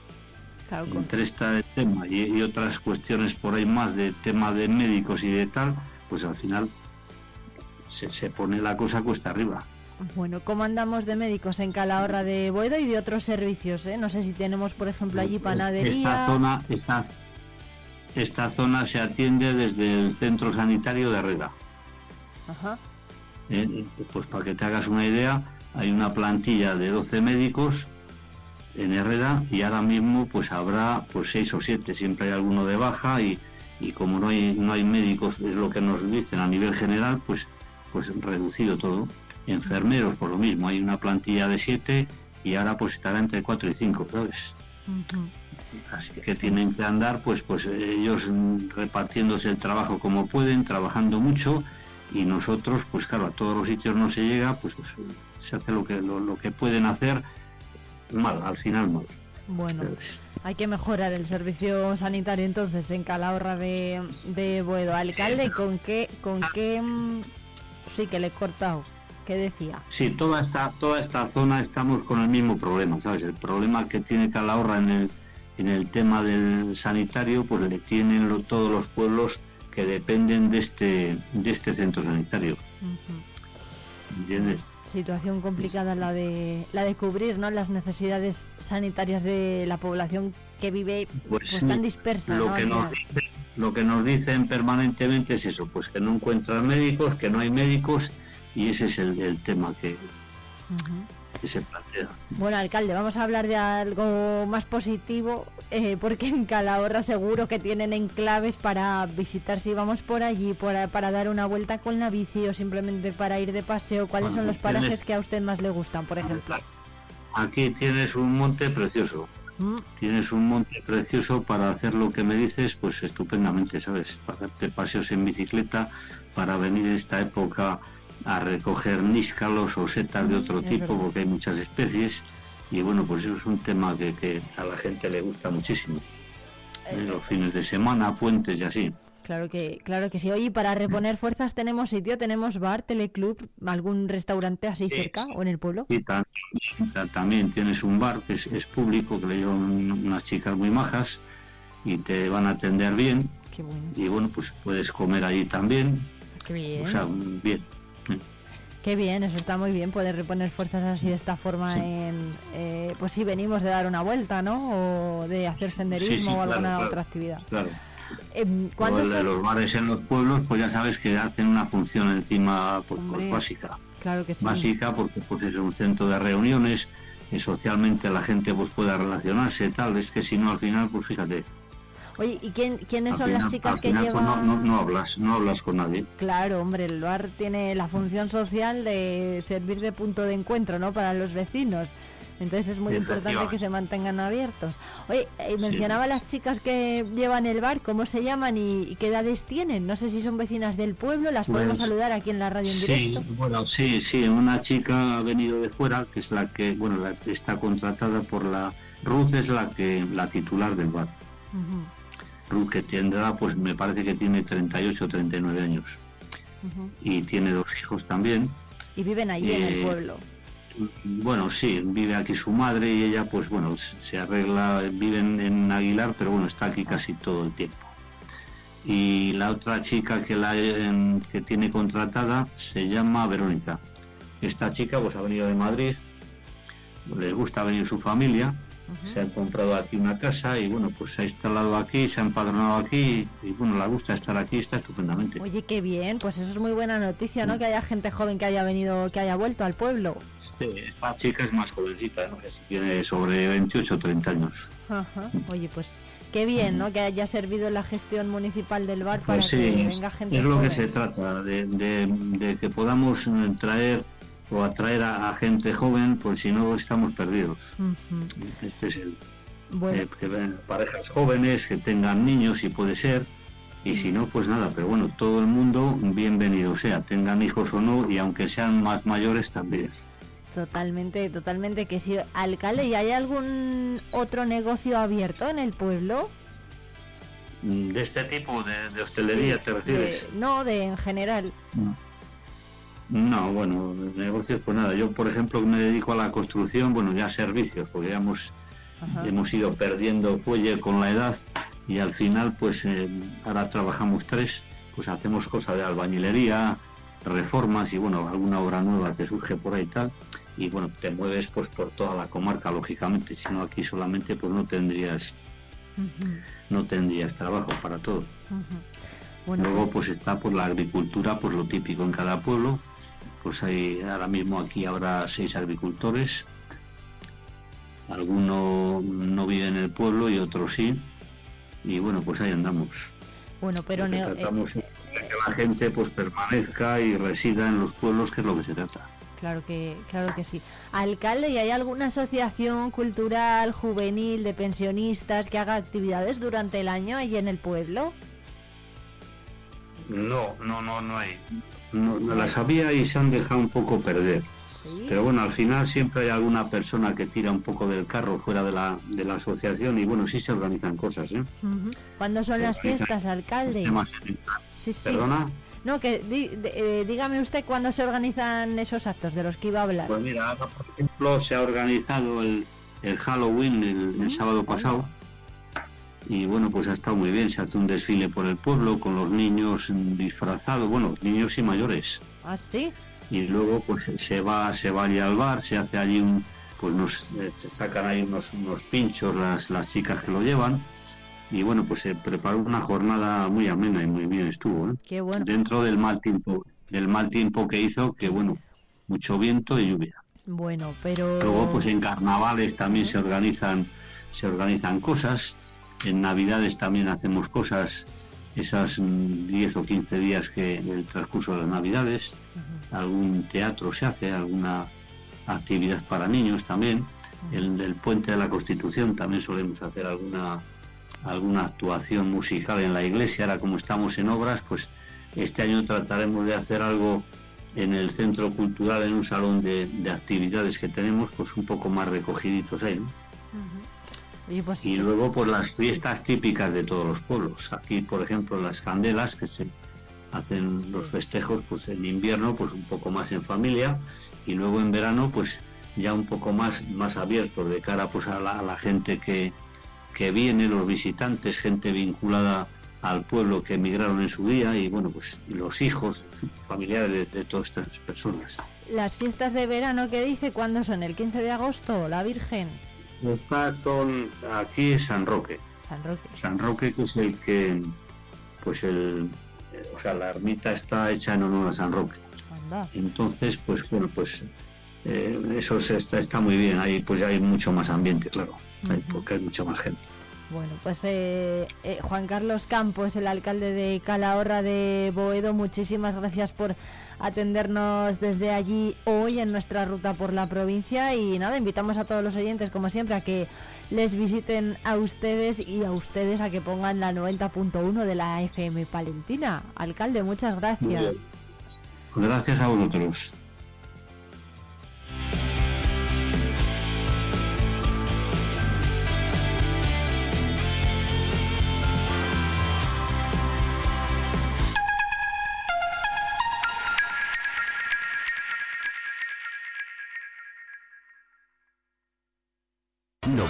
Llega cargado de ilusión y entretenimiento a Teatro Ortega. Del 10 al 18 disfruta del décimo Jazz Valencia Festival. Día 12 a las 6 y media, Summer Nights. Día 19 a las 5 y media, Coco Recuérdame. El musical. Día 26 a las 7, concierto Víctor Manuel. Día 28 a las 8 y media, gran espectáculo en vivo, ópera Don Giovanni. Consigue tus entradas en nuestra web teatroortega.com o en taquilla. Te esperamos. Más de 22.000 parroquias al servicio de toda la sociedad. Más de 4 millones de personas atendidas en centros asistenciales. Más de 40 millones de horas dedicadas por sacerdotes, voluntarios y seglares. Más de 10.000 misioneros. 12 de noviembre, Día de la Iglesia Diocesana. Orgullosos de nuestra fe. Por tantos.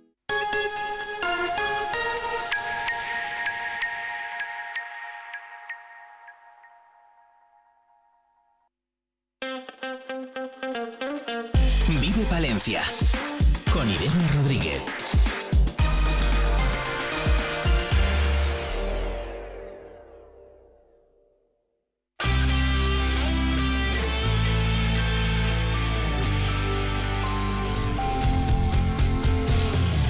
y 24 minutos de la mañana. Seguimos arrancando la semana en Vive Palencia. En este lunes 6 de noviembre ya está por aquí Mari Carmen Diago. Que es gerundio, con Mari Carmen Diago.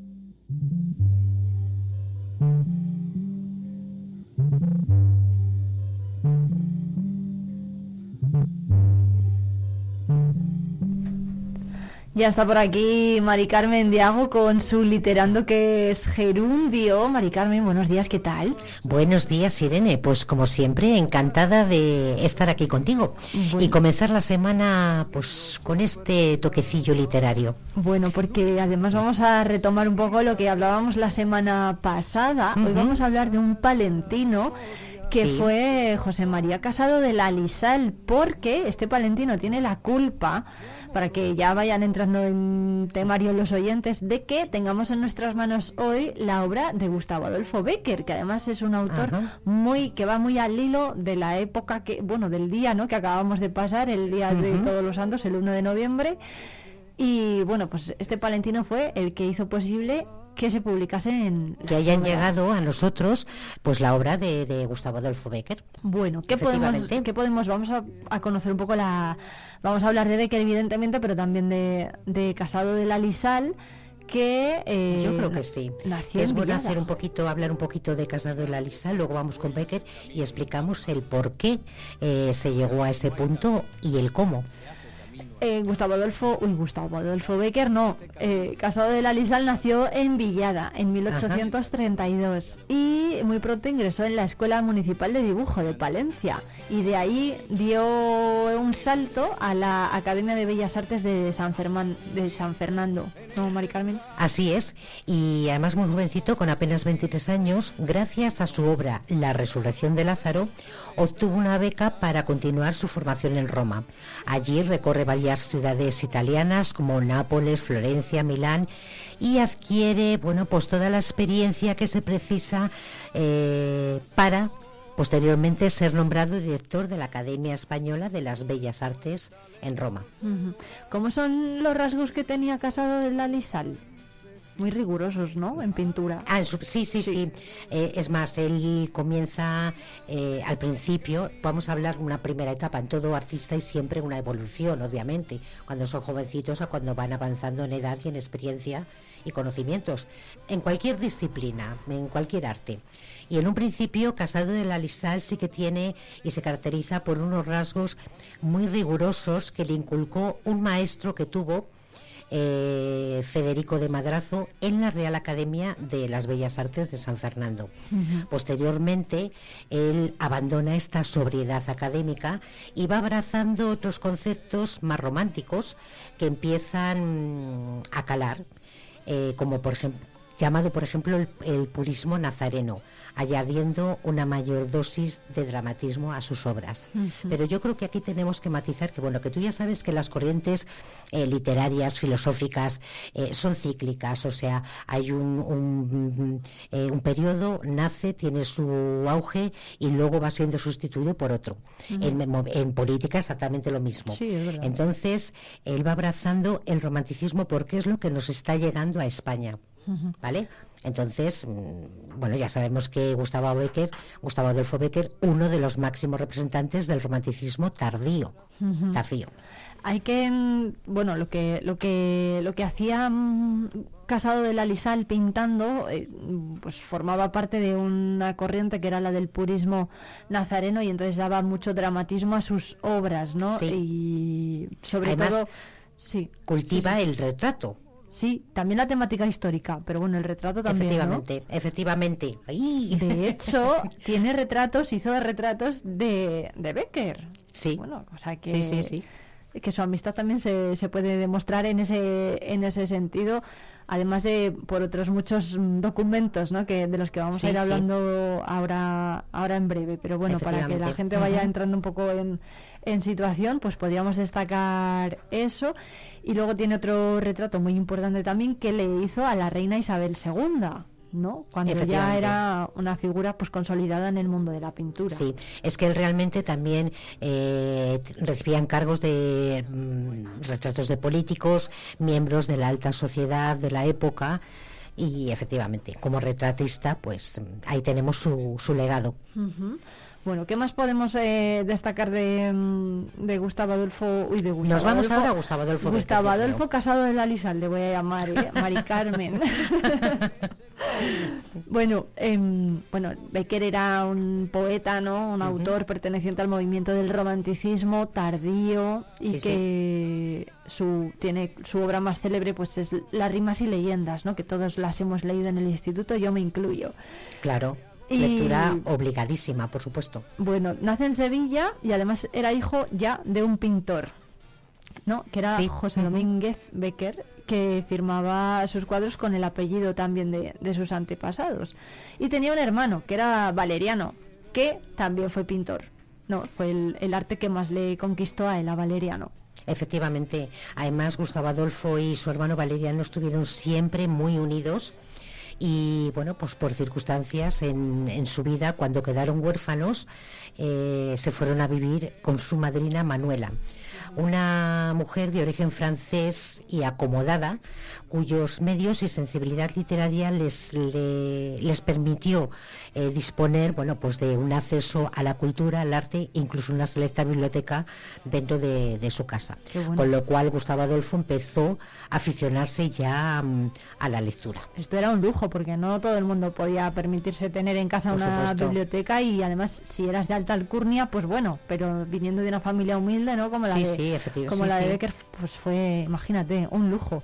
Y además le, a Becker le dijeron una cosa, le dijo una cosa a su tío paterno, que le dijo que, que no iba a ser nunca un buen pintor, sino un mal literato.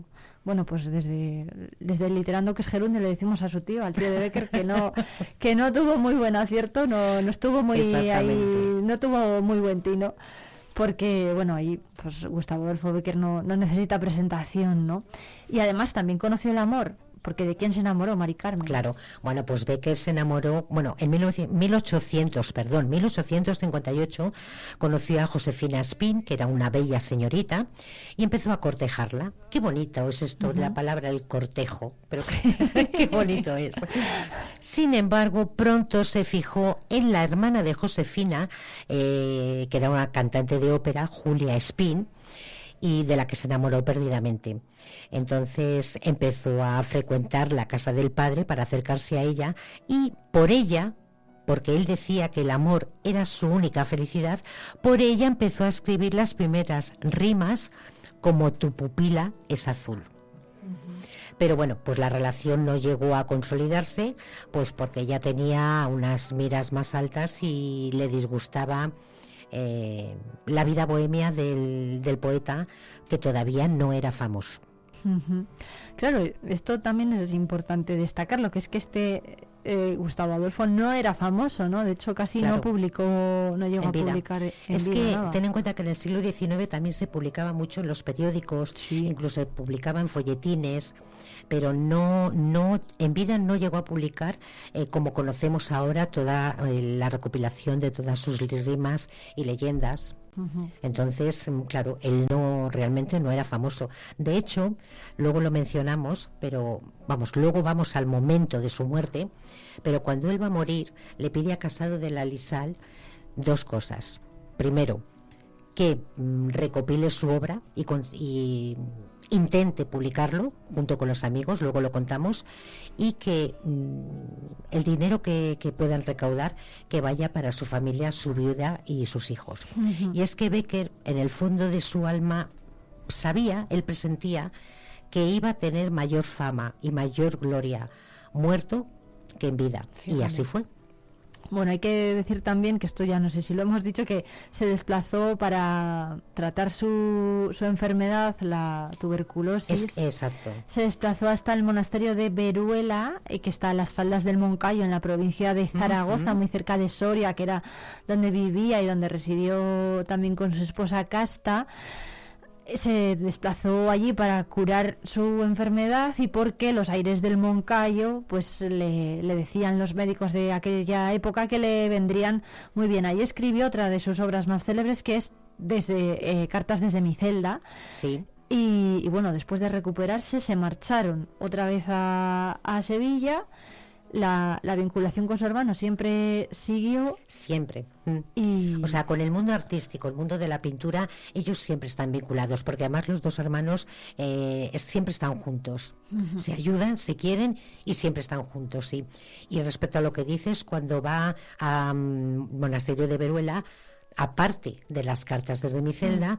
también varias de sus leyendas están ambientadas. Es verdad. Allí. Es verdad, algunas de sus leyendas están ambientadas allí, también en la provincia de Soria. Sobre Soria escribió una de las más famosas que fue el Monte de las Ánimas, ¿no? La leyenda del Monte de las Ánimas. Y bueno, todavía se puede, de hecho, transitar por la calle donde vivió, por la calle Zapatería, que todavía está en perfecto estado, ¿no? Si viajamos a, hasta allí. Bueno, pues que sepamos, eh, que sepan los oyentes que Becker le debe a Casado de la Lisal su gloria literaria, porque si no hubiera sido por Casado de la Lisal, su obra pues habría caído en el, en el olvido. En el olvido, efectivamente, así es, porque muere un 22 de... Ay, se me ha ido, ¿de qué mes? 22 de diciembre. De diciembre, efectivamente, un 22 de diciembre y de 1870.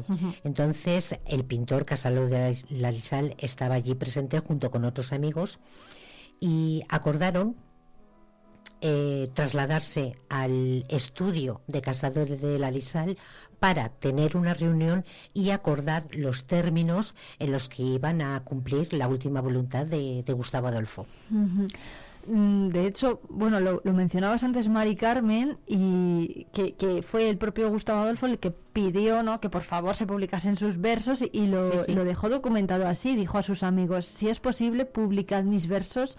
Tengo el presentimiento de que muerto seré más y mejor conocido que, vivo. Efectivamente. fíjate. Fíjate qué curioso cuando ha habido otros escritores, por ejemplo, eh, que han pedido como Kafka, el padre de la metamorfosis y el que no se publicase nada. que pidió destruir toda mi obra. Y bueno, pues afortunadamente no le hicieron caso. Y bueno, pues han podido llegar a nosotros también. Sin embargo, Becky, bueno, pues él sabía lo que era, sabía, eh, pues eso, el valor que tenía. Y bueno, afortunadamente eh, sus amigos cumplieron su voluntad. Si Kafka levantara la cabeza, ¿eh, Mari Carmen? Madre mía. Bueno, pues a la salida del funeral, eso es, Casado de la Lisal les dijo a los asistentes que se publicasen esas obras y además ofreció su estudio para ir al día siguiente y reunirse y tomar una decisión que fue al final trascendental, ¿no? Para la historia, para su historia y también para la historia de la literatura española, que de hecho cambió el rumbo de la lírica posterior. Y bueno, allí estuvieron reunidos diferentes, bueno, se creó una comisión, podríamos decirlo así, que estaba formada por personalidades como Augusto Ferrán, Narciso Campillo, Eduardo Mariátegui, Eduardo Cano, que tendría por, eh, objetivo comprobar que la iniciativa se llevase a buen término. Y además se recaudaron, se acordaron recaudar, se acordó recaudar fondos para publicar las obras literarias de Becker y los dibujos, y óleos de Valeriano Becker con un doble propósito. Por un lado, honrar a los dos hermanos fallecidos en tan poco tiempo, en un plazo de dos meses, fallecieron, y por otro aliviar la situación económica de las dos viudas y de las familias que dejaron. Para conseguir esos fondos... Claro que, no era fácil tampoco se creó un sistema de suscripción a, a, los periódicos que Becker dirigía, que estaban en Madrid y en Sevilla.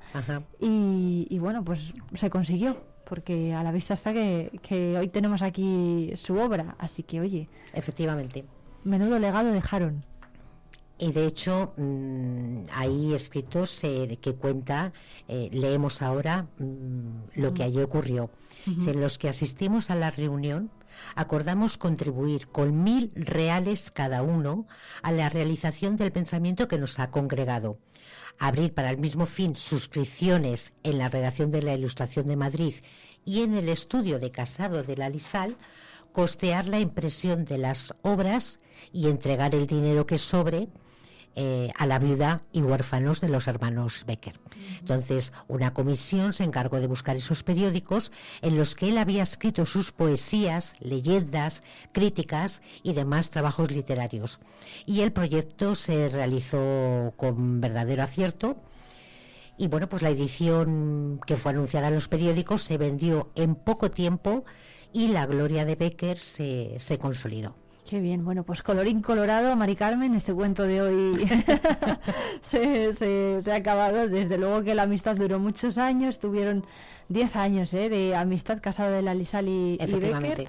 Y de hecho, eh, el propio Casado de la, de la, Lisal recreó una visita de Gustavo Adolfo al estudio de pintura de, que tenía él. Y el pintor le había prometido además algún dibujo para el periódico La Ilustración, que era el periódico que eh, Becker dirigía. Y en su texto, Gustavo refiere como un acto de cortesía el hecho de que Casado continuase pintando durante su visita. Bueno, pues qué anécdota, sí, fíjate. Efectivamente. parece increíble que pues, se hayan mm, conservado hasta, hasta hoy.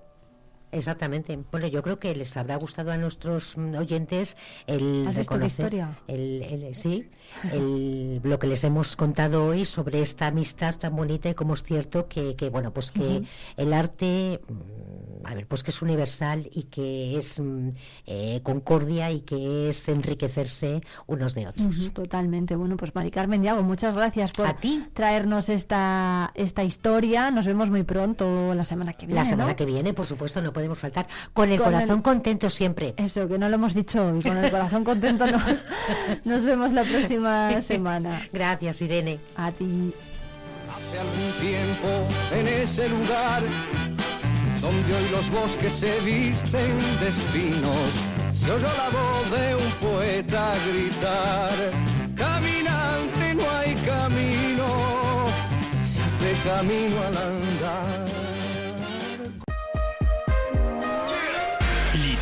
que es gerundio, con Mari Carmen Diago.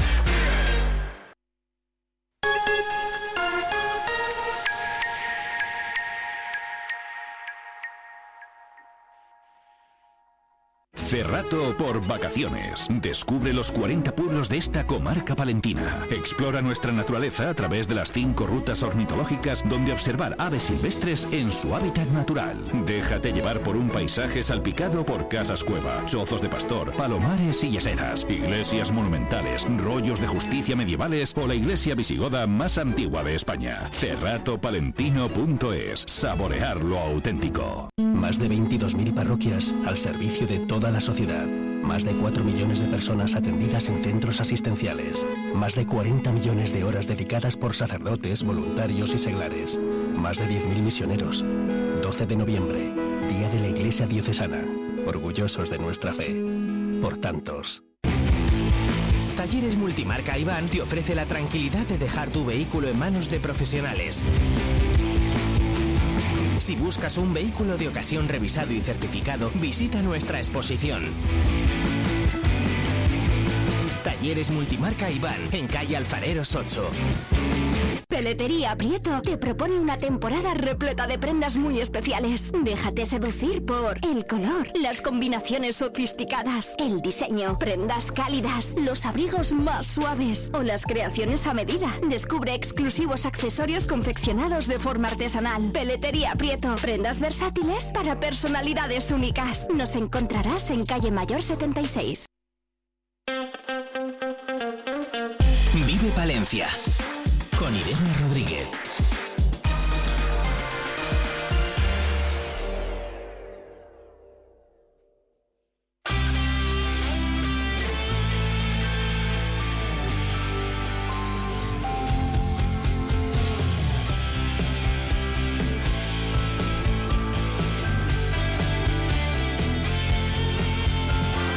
Avanzábamos hace unos minutos. Mañana, desde las 7 de la tarde, va a estar Carlos Soria, el alpinista más, uno de los alpinistas más célebres que tenemos en España a nivel internacional, celebrando los 50 años del Club Fuentes Carrionas. Y no nos podía atender cuando se lo hemos pedido, pero Carlos Soria, buenos días. Finalmente va a estar mañana en días. ¿no? ¿Qué tal? ¿Cómo Buenos está? días. Estupendamente, bueno, dentro de un orden, estupendamente.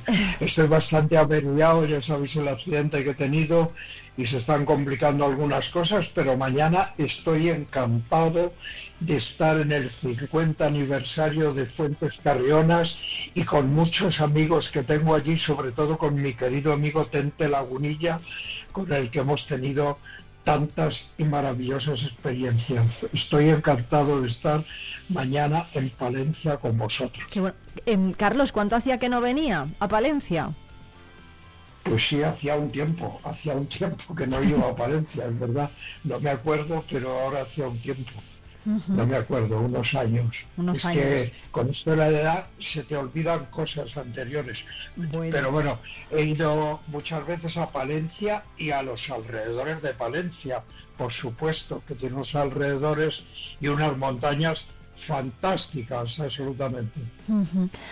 Carlos, eh, ¿qué tal está lo primero de ese accidente que sufrió hace cinco meses? Está recuperándose, lo decía antes, pero bueno, eso no le va a impedir, ¿no? Venir a Palencia. No, no, en absoluto. Mañana a las 7, bueno, antes de las 7 para prepararlo todo y que todo funcione, estaré allí contándoles pues un poco, mi, bueno, un poco no, mi vida prácticamente. Una proyección un poco larga, pero tendrán paciencia y les gustará y acabaremos contando este terrible, injusto accidente que me ha pasado este año, terrible. Pero bueno. ¿Cómo se sobrepone, que, que- cómo, fu- cómo fue el accidente, sobre todo, y cómo ha sido la recuperación?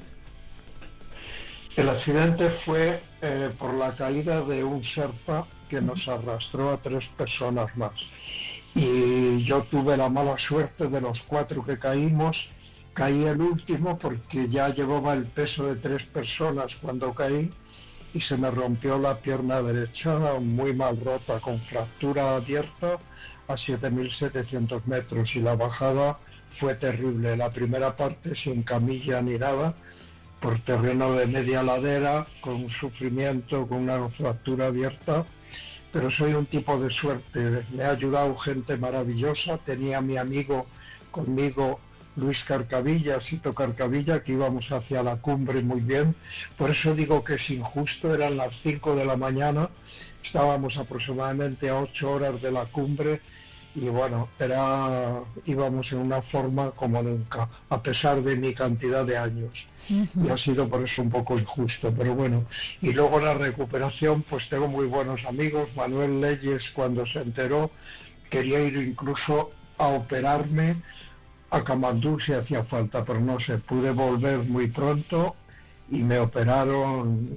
Esto ocurrió el día 16 de mayo y una semana después ya estaba operado porque había que esperar unos días.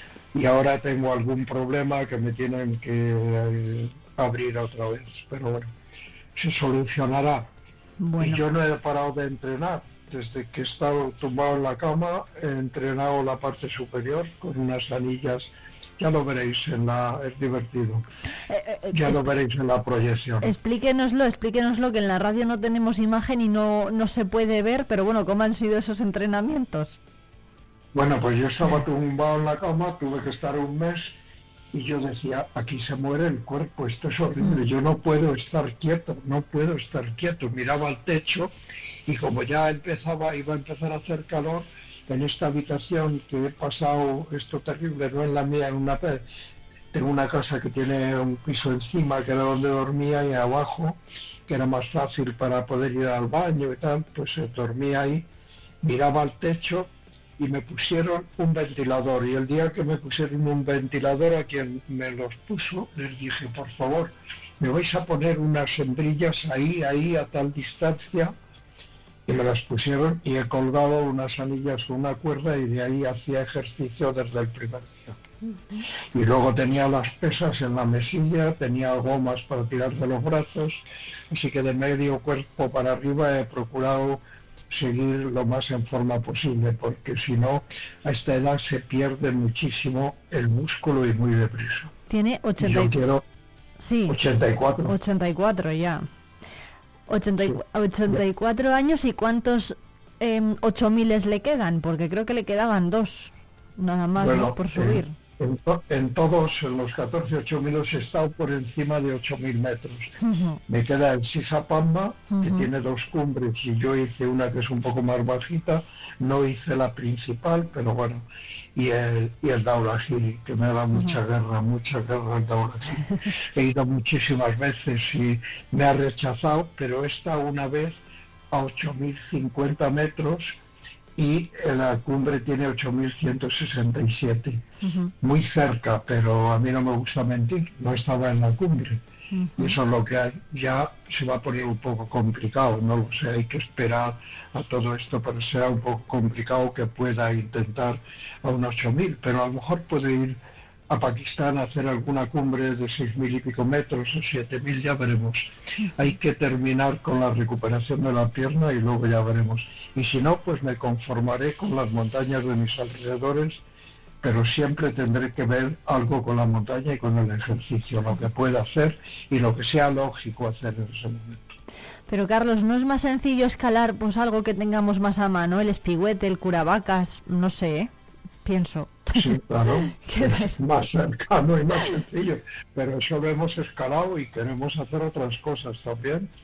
Por supuesto, por eso es lo que acabo de decir, que si mi pierna eh, me dice que me tengo que quedar solamente a subir al cerro del telégrafo, que le tengo al lado de mi casa y que tiene 350 metros de nivel, pues seré feliz subiendo al cerro del telégrafo y viendo la sierra de Guadarrama. Y si puede ir, como tú dices muy bien, pues allí con mi amigo Tente a subir al Curavacas, pues será formidable también. Y si puedo ir a Pakistán o al Pirineo, a donde sea, pues lo haré. Pero lo primero hay que ver cómo acaba mi pierna. Bueno, pues ¿y cuánto, cuánto tiempo le queda de recuperación? Eso no lo sabemos nadie. Bueno, pues Carlos eh, Soria, veremos, eh, veremos si, si consigue eh, finalmente coronar esa cima que decía con 84 años, oye, ¿cómo se sobrelleva lo de lo del alpinismo y, y sobre todo qué le parece en los 50 años que lleva el club Fuentes Carrionas coronando cimas? Pues me parece estupendo, me parece estupendo. Ya es una tradición, 50 años son muchos, tiene una bonita historia y este aniversario pues no cabe duda que hay que celebrarlo y me figuro que se celebrará con varios actos. Bueno, pues eh, Carlos, muchísimas gracias por acompañarnos hoy en Vive Palencia. Es un placer tenerle aquí. Va a ser también un placer escucharle mañana. Recordamos esa cita a las 7 en la Fundación Díaz Caneja para celebrar esos 50 años del club. Fuentes Carrionas con una de las grandes figuras que tenemos en nuestro país del alpinismo. Va a haber más, ya se lo iremos adelantando aquí en la radio, pero bueno, de momento tenemos esa primera cita con Carlos Soria. Muchísimas gracias por atendernos. Muchas gracias y nada, a todos amigos, os espero allí mañana. Espero que llenemos el auditorio. Un fuerte abrazo para todos. Carlos, un abrazo muy fuerte. Hasta mañana.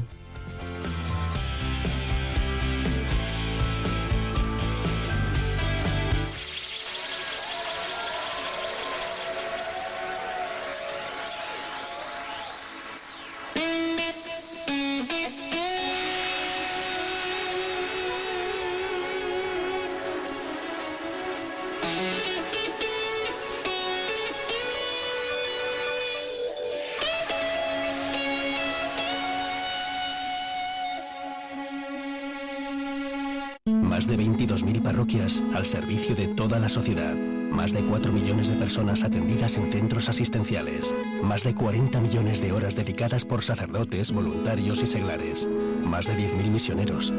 12 de noviembre, Día de la Iglesia Diocesana. Orgullosos de nuestra fe.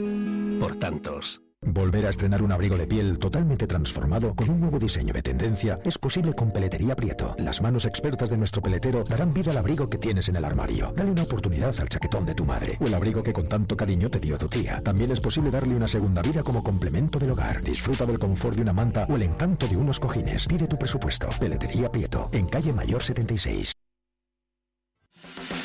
Vive Palencia, vive tu provincia, vive tu pueblo, vive radio.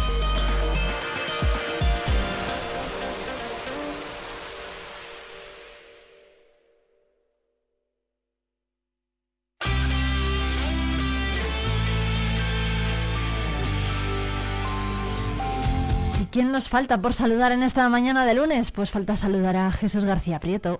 Hola Irene, ¿qué tal? ¿Cómo estás? Un saludo a ti y a todos los oyentes de Viver Radio Palencia en el 90.1 que van a poder disfrutar de dos grandes canciones en los próximos minutos. La primera de ellas casi casi no hace falta ni presentarla. Es el regreso de los Beatles, canción inédita que ahora ve la luz, Now on Then. Por cierto, ya que estamos, se la dedicamos a nuestro compañero Nacho de la 8. I know it's true. It's all because of you. And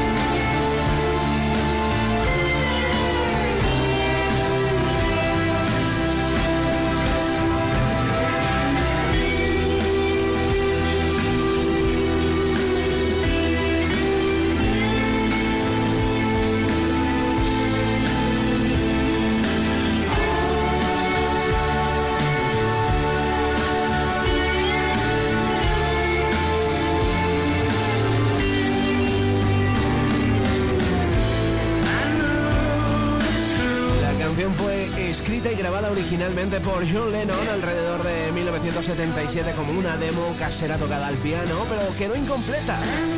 Tras el fallecimiento de Lennon en el 80 se planteó la inclusión de este Now and como tercer sencillo de reunión de los Beatles dentro de ese proyecto retrospectivo titulado The Beatles Anthology de 1995, sucediendo a canciones como Free as a Bird y Real Love, ambos temas basados también en demos de Lennon. Versión definitiva incorpora letras adicionales de McCartney y la voz de Lennon extraída de esa demo original mediante tecnología de restauración de audio con ese soporte de la IA. Now. Por fin vuelven a sonar The Beatles y otra canción que nos, nos lleva años atrás. Porque vuelven los hombres G, ahora acompañados por Álvaro de Luna. Suéltate el pelo.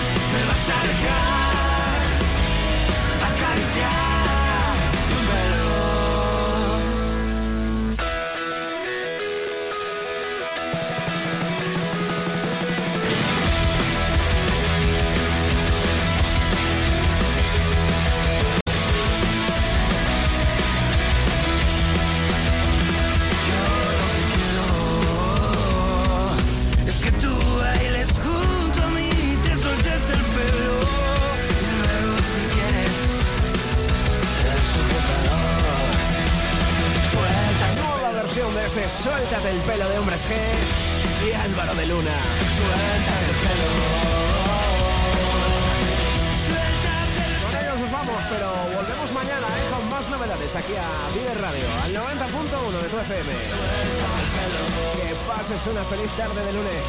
Adiós.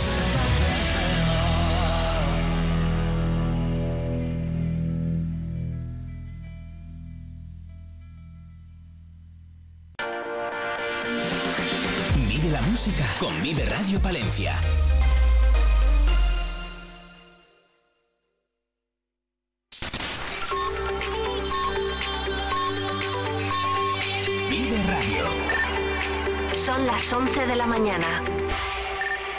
Palencia 90.1.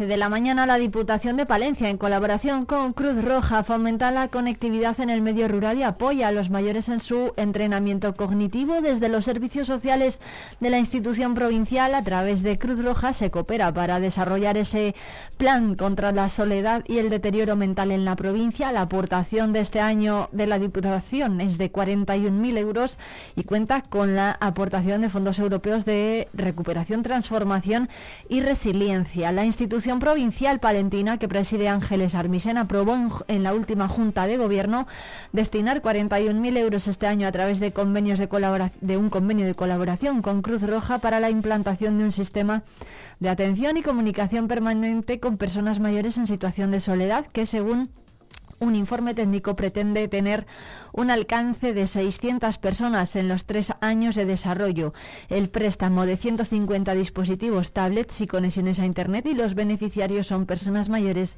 que residen en el medio rural palentino y participan en el programa de entrenamiento cognitivo.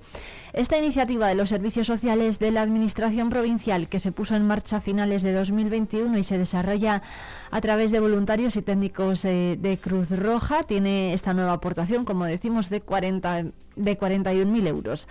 Y más asuntos, porque la policía identificó el pasado viernes por la noche a un conductor varón de 42 años que tenía decretada la pérdida de vigencia del permiso de conducir por lo que fue investigado como un autor de eh, un autor de un presunto delito contra la seguridad vial. La unidad de atestado remitió entonces las diligencias oportunas al juzgado de guardia. Y nuevo ciclo de conferencias, en este caso en el Museo de Palencia, en la Plaza del Cordón, a las siete y media de la tarde, el jueves 9 eh, de noviembre, tendrá lugar una sobre armamento y guerra en el pueblo Báceo con Roberto de Pablo. El jueves 16 de noviembre, los sistemas defensivos de la ciudad de Paredes de Nava con Javier Abarquero Moras. El miércoles 22 de noviembre, los alfares medievales de Saldaña con Inés María Centeno y Pedro Javier Cruz. Y en Madrid, el libro Viaje por el Canal de Castilla de Pascual Izquierdo se va a presentar este miércoles en la Casa de Palencia. Allí va a estar su autor para explicar el pasado, presente y futuro de esta infraestructura y recoger testimonios de sus protagonistas.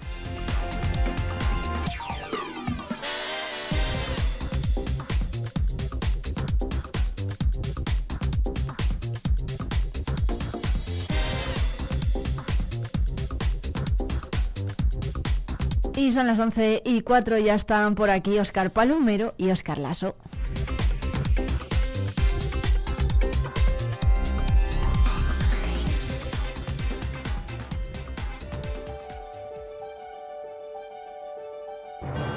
Welcome to the Tara of the Oscar. And the Oscar goes to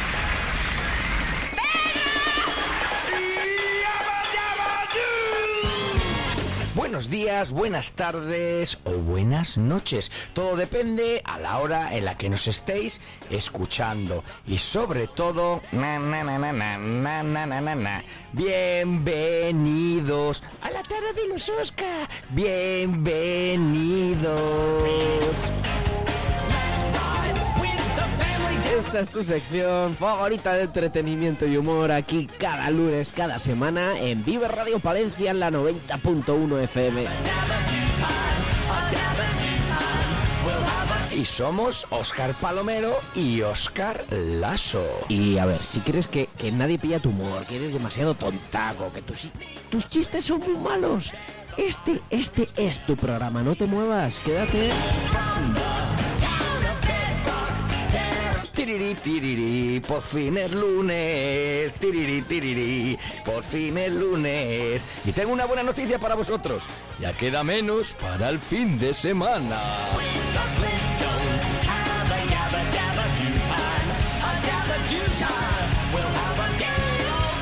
Has venido cantarín hoy, ¿eh? He venido cantante. Me quedo y el cante, operación cante. Ese, tenía un amigo que, que se puso a bailar delante de otro, ¿no? y se puso a bailar y de- así, de la nada. Y dice, ¿qué haces? Dice, tú cantas, señalándose así el sobaco, yo bailo. tú cantas, yo bailo. bueno amigos, pasamos a las dos cifras. Un sonido de ovación se merece esto. Pasamos a las dos cifras de programas. 10 programas.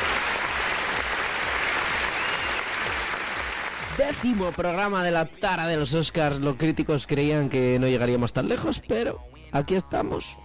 Décimo como la lotería, décimo como un sobresaliente o como un décimo de uva. bueno, tú ya sabes bien lo que decimos. Bueno, empezamos fuertes, ya sabéis que pode- podéis, podéis mandarnos mm, vuestros chistes malos para superar estos que nos cuenta Palo, porque, a ver, a mí, que yo repito e insisto, eh, a mí me encantan, ¿eh? Porque pueden participar con nosotros, Palo, hay que recordarlo siempre al principio del programa. Cuéntanos cómo. Sí, pues podéis eh, hacerlo por tantam, por señales de humo, eh, por telégrafo, porque bueno, es la única, a ver de esta manera nos llega algo, porque no llega nada, bueno, que sí llegan, tenemos un mogollón de mensajes, pero no les sacamos porque no nos gusta. Recordamos el teléfono 669-227875. 669 22 78 75 es el número al que podéis mandarnos vuestros mensajes, ya sea de chistes malos o de noticias curiosas que encontréis por ahí, a, pues del, del motivo que sea, las cosas que sa- os saquen de vuestras casillas, etc, etc, etc. Ya sabéis de qué va este programa, así que no hace falta que lo, que lo alarguemos mucho esta, esta entradilla. Entra- esta entradilla ya Eh, tendremos luego no lo sabéis, si nos escucháis de- desde hace poquito, ahora escucháis la radio en Vive Radio, que sepáis que ya estamos también en podcast, en iBox y en Spotify. Po- ponéis ahí la tara de los Oscar y así por lo menos vais subiendo un poco un programa de éxito total. Sí, porque sí, el, sí. el último EGM, eh, el equipo de grandes mugrosos, marmotas y mitocondriatos y otros derivados, nos han EGMs. puesto en el top. En el décimo. Hoy la vamos a tener con el décimo programa que comenzamos como cada semana con el noticiario más irreverente, las taraticias de los Oscar.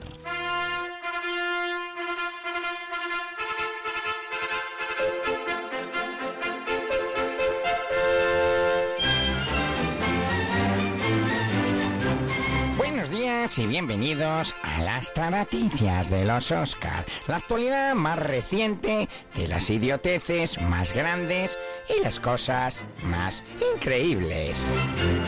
Vamos con nuestro primer titular. Un bebé registra el bolso de su abuela y se lleva un fajo de billetes. El prematuro cleptómano, rebuscando y rebuscando en el bolso de su yaya, logró separar las baratijas y los Bercer original, esta palabra inglesa es que yo como muchos Bercer, ya soy muy abuelo, que guardan todos los yayos para sus nietos y poder así conseguir el ansiado trofeo. Esta no te pilla desprevenido, no.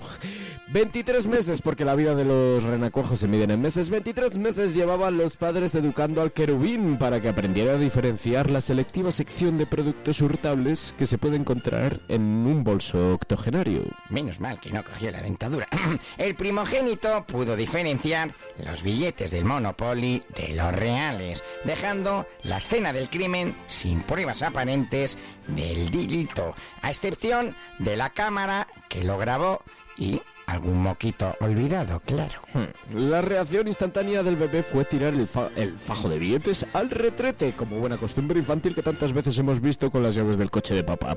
Ahora se puede decir que son unos billetes que ahora huelen a caramelete. O que su inmersión hizo aguas. ¡Ah! Chistaco de los buenos. La asociación de yayos hurtados por sus nietos ya han emprendido acciones legales contra el futuro delincuente. En declaraciones a este medio, el usurpador dijo: Abu Tata, Abu Tata. Escalofriantes palabras. Cambiamos de noticia. Un perro ha sido domesticado para realizar la compra. La dueña o dueño o dueñe de esta mascota le ha enseñado a ir a la carnicería únicamente cuando el collar tuviera atada una bolsa con dinerito. No sabemos si el perro, al igual que nosotros cuando éramos niños, se quedará con las vueltas a modo por opinilla. Tampoco sabemos si el trabajo forzado de este pobre animal roza los límites del maltrato o por si el contrario está dado de alta en la seguridad social. ¿Ese no era un grupo de música? Bueno, lo que está claro es que esta práctica la pondrán la, la podrán usar dos tipos de personas, las personas dependientes y los vagos redomados. Los trabajadores de Globo buscan emprender acciones legales por competencia desleal. Cosa curiosa, siendo el can tu amigo más leal. Eh, toma pareado. Los personalistas estudian denunciar al perro por abandonar al dueño en casa por un tiempo prolongado. Vamos con noticias nacionales. Se hace viral por tener dos trabajos con tan solo 22 años.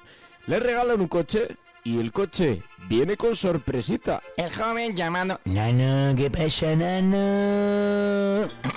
Se viralizó después de denunciar en redes que no podía asistir a sus dos trabajos porque se le averió el coche. Los medios de manipulación rápidamente se hicieron eco de la noticia y de la vida de superación de este joven y en uno de los programas de la tele andaluza, en directo, un empresario le regaló un vehículo puesto a su nombre. O Duquillo, ¿por dónde está ese picha que me lo presente? Que a mí me hace falta una moto. Ya tengo a Tita, ahora me falta una moto. En el primer momento, el vehículo iba a ser de una segunda mano. No, iba a ser de segunda mano. Pero finalmente, el joven recibió un asiento, digo, un SEAT Ibiza nuevo, con tan solo 10.000 kilómetros. La controversia viene días después, donde el afamado mecánico de las redes sociales Ángel Gaitán descubre que el vehículo pierde aceite a pesar de ser nuevo y de estar revisado. No se puede esperar otra cosa. Era un SEAT. El caso es que si no hubiera sido revisado, el coche habría gripado o resbalado. Todo enmarcado con la buena intencionalidad de ayudar al joven, el mecánico ya anunció que se pondría en contacto con SEAT para abordar la garantía o con el mecánico que hizo esa supuesta revisión. No diremos de dónde sería el mecánico. y para terminar, vamos con una taraticia palentina. El flamante equipo Thunder Palencia que milita, uy, se me- ha ido la voz, que milita en la ACB, el Thunder Palencia busca nombre para su mascota.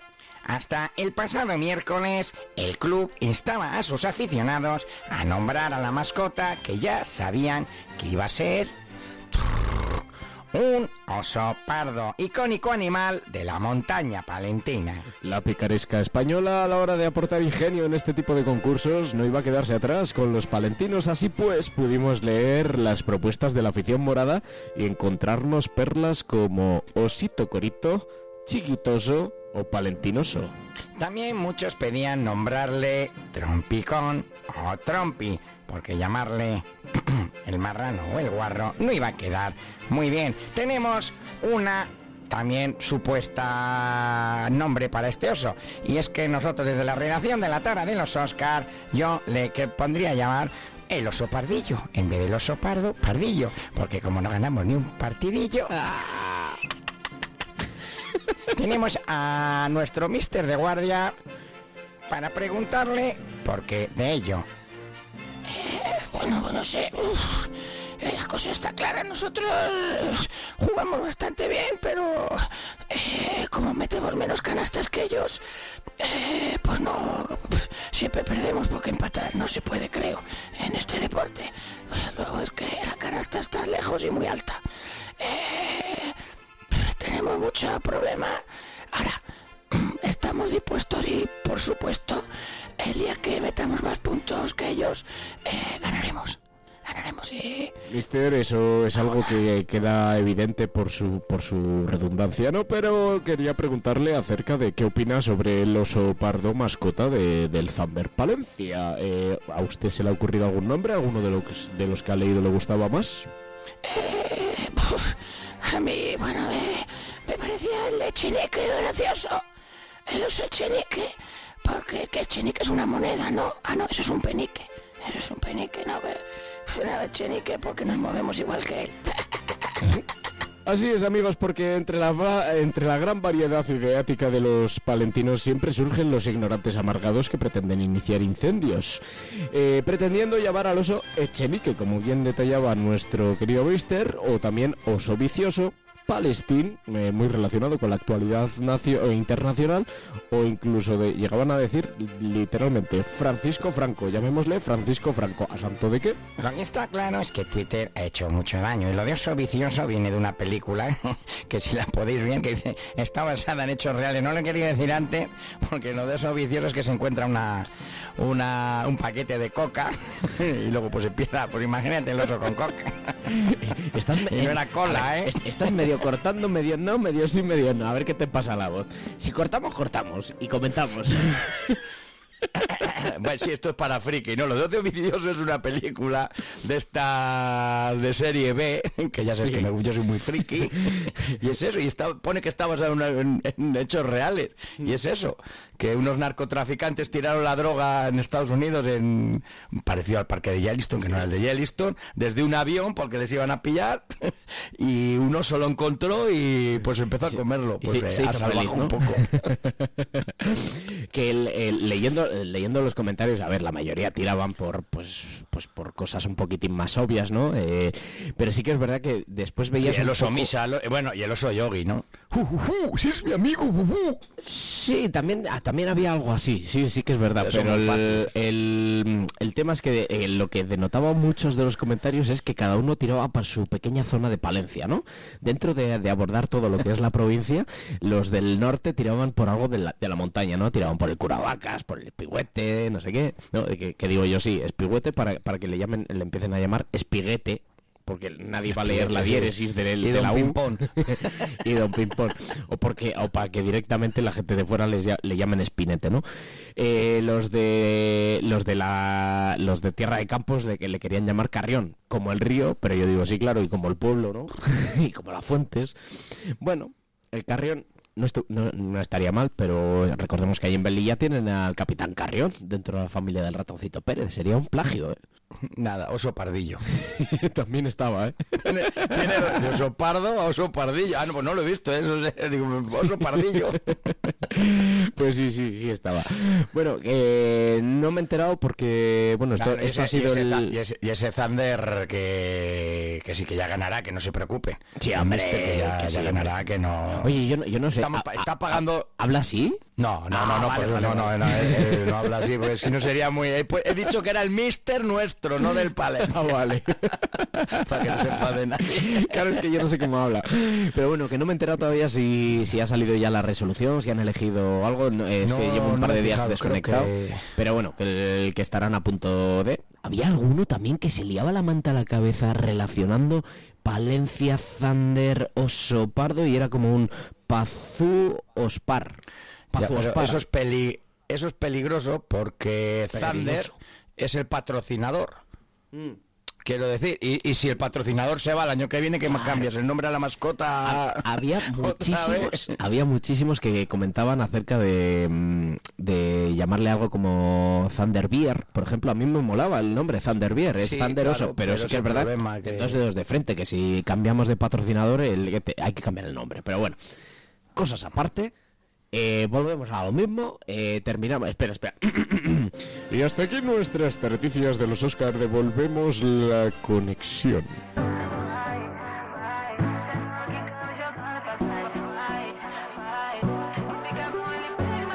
Ya, ya estamos, ya estamos. Eh, intentaré meter eh, que metamos alguna canasta de vez en cuando. Eh, o puede que no. Eh, me sale Simón ya. Soy primo hermano de, del amigo Simón. Com- compréis las almendras en el mismo sitio. Eh, puede que no, puede que no. Bueno, lo dicho, que nos vamos a hacer un pequeño descansito, nos vamos pa- por esa atita que, que nos gusta tomar a esta hora de la mañana guapa, atita, y sí, que en, en na volvemos, estamos aquí en, en na. Te lo saqué de la boca, lo prendí y te dije que detrás del humo no se ve, se ve. Un poquito que te quiero conocer. En.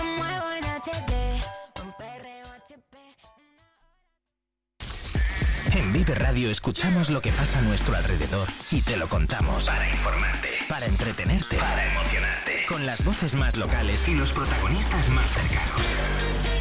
Vive tu ciudad, tu provincia. Vive su cultura, su música, su actualidad, su deporte, sus gentes. Vive lo tuyo. Vive tu radio. Vive Radio. Palencia 90.1.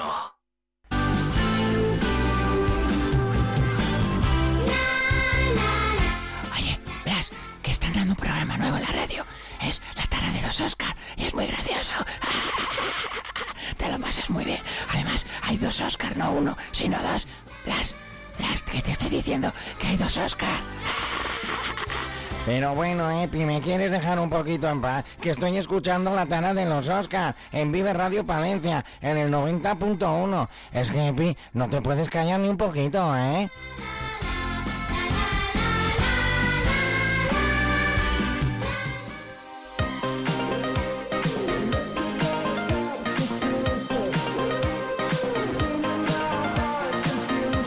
Pues nada, ya estamos aquí de vuelta en esta tara de los Oscars de tu radio favorita. ¿Cuál de todas? Pues Vive Radio Palencia es la única y donde está en la 90.1 FM. Recordad nuestro WhatsApp 669-227875. Eh, pensé que estabas haciendo el sonido del ring ring del teléfono. Digo, pues, pues ese No, teléfono está no, escacharrado, eh, ¿no? Eso, es, sois vosotros que sois más de generación más moderna. Yo, el mío sería... Piticlin, piticlin, piticlin. piticlin. Mayra, no me diga, no me diga. ¿De qué te ha dicho? Y no me lo ha dicho. no me diga, claro. El- repetimos el teléfono, 669 22 78 75, donde nos podéis mandar todas vuestras cosillas, vuestras locuras. Si queréis que creemos alguna sección nueva, pues, pues, pues la creamos para vosotros. Y de hecho, ahora mismo, pues vamos a traer una sección nueva. Vamos a apartar la sección habitual de lo viral. Pero que no hemos, no hemos recordado lo de que también nos pueden escuchar todos los programas repetidos eh, en podcast de iBox. Escucharlos muchas y- veces. Y, de. Joder, siempre se me olvida el Spotify. Spotify. Venga, ya nos estamos haciendo famosos. El otro día me hizo ilusión ya me pararon hasta por la calle. Me cago en E. Me paró un señoril y me dijo, "Oye, la calle San Miguel número 2. Digo, sí, por ahí a la derecha. Pero me hizo ilusión que me paraste por la chistes, calle. ¿eh? ¿eh? No, ese no lo dije el otro día. ¿eh? Este es de la semana. Uy, yo creo que sí. No, te lo dije fuera de. ¿Le dijiste off the road? Off the road, ¿eh? Te lo iba a decir, pero. Bueno, lo, lo dicho, 669 22 78 75 y nos vamos con una nueva sección que la hemos titulado eh, Post Halloween. Porque Halloween ya ha pasado. Eh, Ha- Halloween ya, ya fue. Que son cartas de Halloween. Post Halloween. Halloween postal. Eh, y entonces, pues vamos a, vamos a hacer referencia a esta sección un poquito pues a las cosas que dan miedo, ¿no? Pero las reales, no, no las inventadas por, por, por, por la, por la mente, por la imaginación, no, no, no. Las reales, las que dan miedo día a día, semana tras semana, mes tras mes. Y hemos, hemos traído un listado de cosas que dan mucho miedo, así que agarraos porque aunque no sea Halloween, este programa ya es terrorífico. Palo, ¿qué te da miedo? Y, y de, y de todas estas vamos a ir eligiendo, ¿no? Y vamos a, no sé si empezar por lo fuerte o por lo... Voy a empezar con algo como la vida misma y, y que llevo una temporada con... que igual que cuando ves una película de miedo y estás todas las luces del salón y tal, pues y pare- algo parecido, porque todos los días que llego a casa... eh, a cierta hora, por el mediodía de día, siempre me acerco tan, tan, tan, tan. ¿A dónde? Al buzón. Tan, tan. Y a ver, tan. Y miro así, levanto la cabecina un poco, eh, a ver si hay carta o no hay carta. Cuando hay carta digo, adiós. Es que ya veo el, el logo de DGT a la distancia. Más bajito, que te escucha la mujer. No, no está hoy aquí. A, a mí, yo, yo llevo, llevo un año siendo autónomo y me llegan un montón de cartas de Hacienda. Pero por, por cualquier cosa, por, lo- por los registros de determinadas solicitudes, por, por eh, informarme de, de malversaciones que está haciendo otra empresa y que a lo mejor yo he tenido contacto de que me han pasado un presupuesto, por ejemplo, ¿no? Pero cuando llega una carta de Hacienda, una carta de Hacienda es una carta de Hacienda y siempre da canguele, ¿no? Jo, pues sí que eres famoso porque Hacienda somos todos. Ah. Todos- Todos me conocen. No, la, la, la última, la que me da mucho canguele y me ha llegado hace poco es de las GAE. Las GAE también da miedo. Da miedo. Esas cartas dan miedo. Da miedo. Y mala leche. también, también, da una rabia. Da un timo. Fíjate que yo no tengo nada de las GAE, pero bueno, tengo muchos amigos de bares y bueno, y, y comercios como vosotros y tal. Y me cae casi mejor la Guardia Civil que las GAE, ¿eh? Bastante mejor. Solo casi, ¿eh? Bastante. Bueno, a ti, a ti porque, te- porque tú solo sustentas la DGT, pero lo, lo de las GAE es que es, es terrible. Porque además, si lo conoces. Bueno, no me voy a meter que me meto en política y luego me tiran de la cuerda. Ay, ay, eso, eso para el día de mañana en Twitch.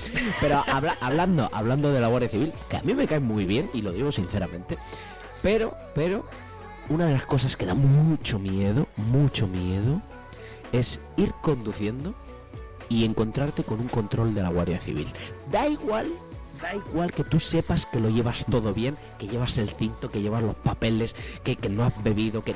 Da igual, porque el miedo te entra. Y a quien no le haya entrado, miente. Pero no solo el miedo a ti, al copiloto. Yo Cuando la mujer se caga más que yo, digo, bueno, tranquila, tiene que conducir, soy yo. Te pone nervioso el de al lado. Sí, sí, sí, me pone y digo, yo no, que no pasa nada. Que no pasa nada. Y de noche que aparece Darth Vader ya con el láser.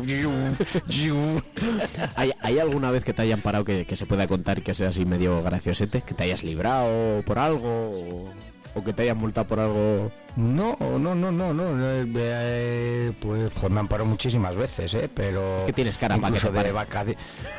Sí, sí, no. Y encima el coche mío él tiene años y están las lunas tintadas y tal. Y es rojo, Una y vez es rojo. estaban haciendo una. Sí, sí, estaban haciendo control con las, con las ametralladoras, con la ratatata y parando a coches de ese estilo. Íbamos de vacaciones cerca de Benidorm y pues llevábamos maletas, llevábamos. to- Y, imagínate la cara que tendríamos y las pintas que nos pararon, nos miraron, nos miraron a la mujer, me miraron a mí, miraron atrás y dice, tira, tira. ah, bueno, y tengo otra muy, que esa también es muy graciosa, ah, no graciosa, muy... Esa ya trabajando, pues eh, yo estaba de guardia y me tuve que ir a Salamanca a hacer una guardia. Bueno, pues un sábado por la noche, de madrugada. Pues para ir tuve que atravesar un pueblo, era Doñinos, tuve que atravesar antes un pueblo que había unas discotecas y atravesabas la mitad de- del pueblo. Pues me pararon ahí tráfico y ¿dónde va? Hacer una avería ahí. Bueno, tiene que soplar. Pues soplé. Vale, le- es muy majo el guardia civil. ¿qué? Digo, no, digo, pues, pues del gas, de esto, del otro, un poco hablando. Dice, no, no, sí, está usted bien, venga, pues venga, vaya. Pues nada, fue una avería que fue levantar un magnetotérmico. Ya ves lo que tardas, 10 minutos. Pues a la vuelta me para el de la acera de al lado de, de a soplar. Digo, pero si acabo de soplar al de a su compañero, igual, no, hace- no me lo creo. te- te hacen volver a soplar, ¿eh? No, pero escucha, que el, el- el chaval joven del otro lado cruzó corriendo y dijo, no, no, no, no, que está ido a hacer una avería ahí, que el guardia civil dice, que ha ido a hacer una avería y que no hace falta que le haga de soplar. que- Y si en gas. 10 minutos no le da tiempo a mamarse. Digo, si tú supieses. Muy bueno, muy bueno. No, hay, hay unas cuantas historias. Yo las mías eh, prefiero contártelas en privado, eh, off the road. Más Ay, cosas ay, que dan miedo. Eh, yo hace tiempo em, que... No siento nada al hacerlo contigo. No, contigo nu- nunca has sentido nada. Hasta el día que te dejes. Eh, que, que después de ver la serie Manifest, no sé si la has visto. Sí, me queda la última temporada. Pues No me la cuento, eh, bueno, bueno. no te la cuento, no, no te destripo nada Sí, sí, y cualquiera que haya visto un par de capítulos eh, verá lo que digo. Eh, desde que la vi, pues he volado dos o tres veces en avión. Ya me da canguele, porque me viene, a- me retumba en la cabeza el todo está conectado. A mí es que ya me da canguele montar en avión, sobre todo cuando fui a Tenerife un año que yo creí que ahí, ahí, digo, ahí ya nos quedamos. Y suena película, iba yo solo a ver un amigo allí y me agarré a la mano de la de al lado, una señorina de al, lado, y dice, sí, sí, gracias, digo, porque digo, y aquí eso empezó a moverse y dice, no, si es normal, normal, le agarré la mano, me vio tan cara que no me dijo ni mu. Por no decirle que soy de pueblo. No, ostras, sí que es verdad que da, da cosica, ¿eh? El tema del avión, sobre todo pensar, pues bueno, que al final Los peores momentos es aterrizaje y despegue, que luego durante el vuelo, vamos, eh, si hay turbulencias hay turbulencias, pero no te va a pasar nada. Además tiene que ser... Sí, pero eso no lo sabe. Yo que si vas poco en avión, tú no sabes que eso se mueve. Y aquí abajo no está la carretera ni, ni nada de... ¿Qué más cosas?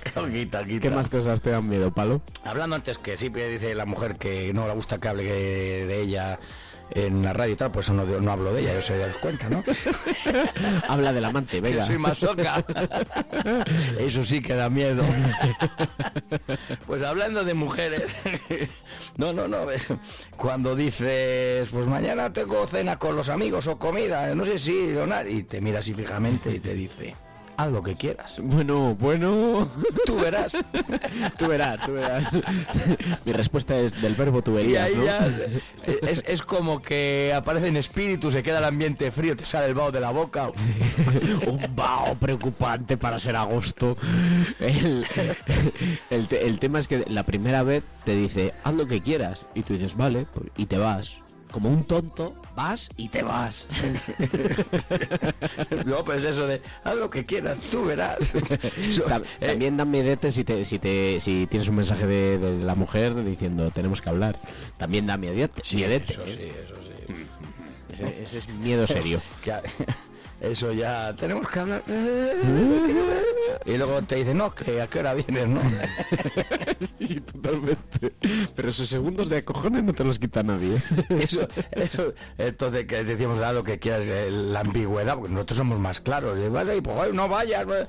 Cuando, cuando la sueles decir, vamos a tomar algo, sí, venga, ¿dónde vamos? Y te dice, donde tú quieras. Y, "Ah, pues vamos a la cafetería Pepito, de ahí, "Ja, es que esa no me gusta mucho. Y bueno, pues vamos a la de Juanito, de ahí, "Ja, es que esa tampoco, pues vamos a la de Fermín. No, es que me cago en pues dime dónde quieres ir. Ya no es donde yo quiera. Eso se ha pasado a todos, ¿eh? y lo Totalmente. sabéis. Bueno, eh, última, última que da miedo porque tendremos, tendremos una larga lista, pero si no se nos va el tiempo, eh, te la dejo a ti, que la elijas. Pues, hab- hablando de que es nuestro programa décimo, esto también me ha ocurrido a mí, os habrá ocurrido a todos. Cuando haces la cuenta de los décimos de lotería de Navidad, te das cuenta y dices, me falta este. Pero además de los últimos días, me falta este, no puede ser. Eh, buscas la casa por todos los lados y al final tienes que buscar de, si tienes suerte, tirar de teléfono, como me ha pasado a mí algunos Sí. años, Sí, y decirle, Pipe, por favor, guarda, tienes un décimo que te sobre que no le encuentro el tuyo. Digo, porque Eso solo hace es- falta que toque. Es, es superstición pura, pura, pura y dura, pero bueno, oye. Cositas que dan miedo hay muchas en la vida, pero hay que ser feliz escuchando este programa y escuchando también la parte final del programa que siempre va a ser con ese momentazo flashback que rescatamos. Eh, y no lo presento yo, no lo presenta Palo, eh, aunque muchos crean que sí que es Palo, no es Palo, eh, nos lo presenta nuestro amigo Torrete, Torrete.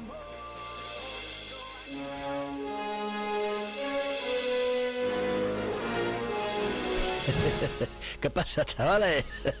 Nos hacemos un flashback. Claro, cojona, compadre McFly. Pero si lo estabais esperando, no me dejáis remolones. Venga, alegría buen. Ay, y venga, vale, ya es que ya no hago más toma. Qué gusto.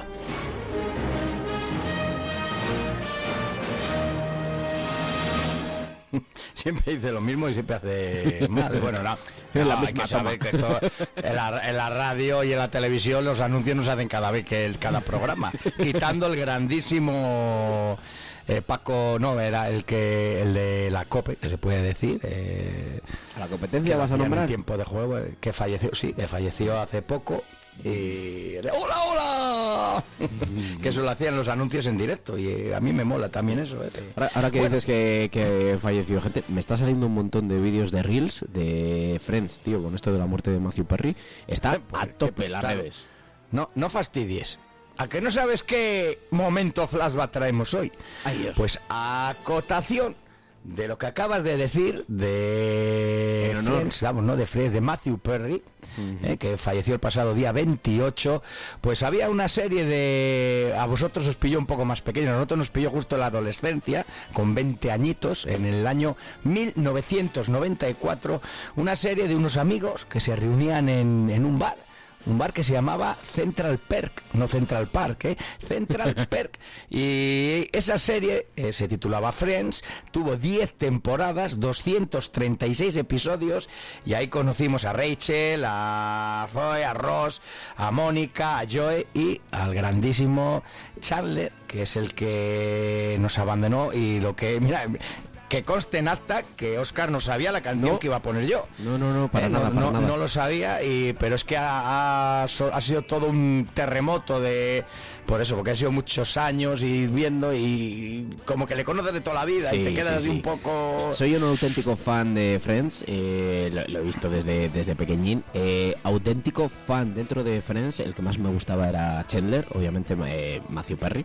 Eh, y me parezco, yo creo, o considero que me parezco mucho, muchas veces en, en el humor a él, ¿no?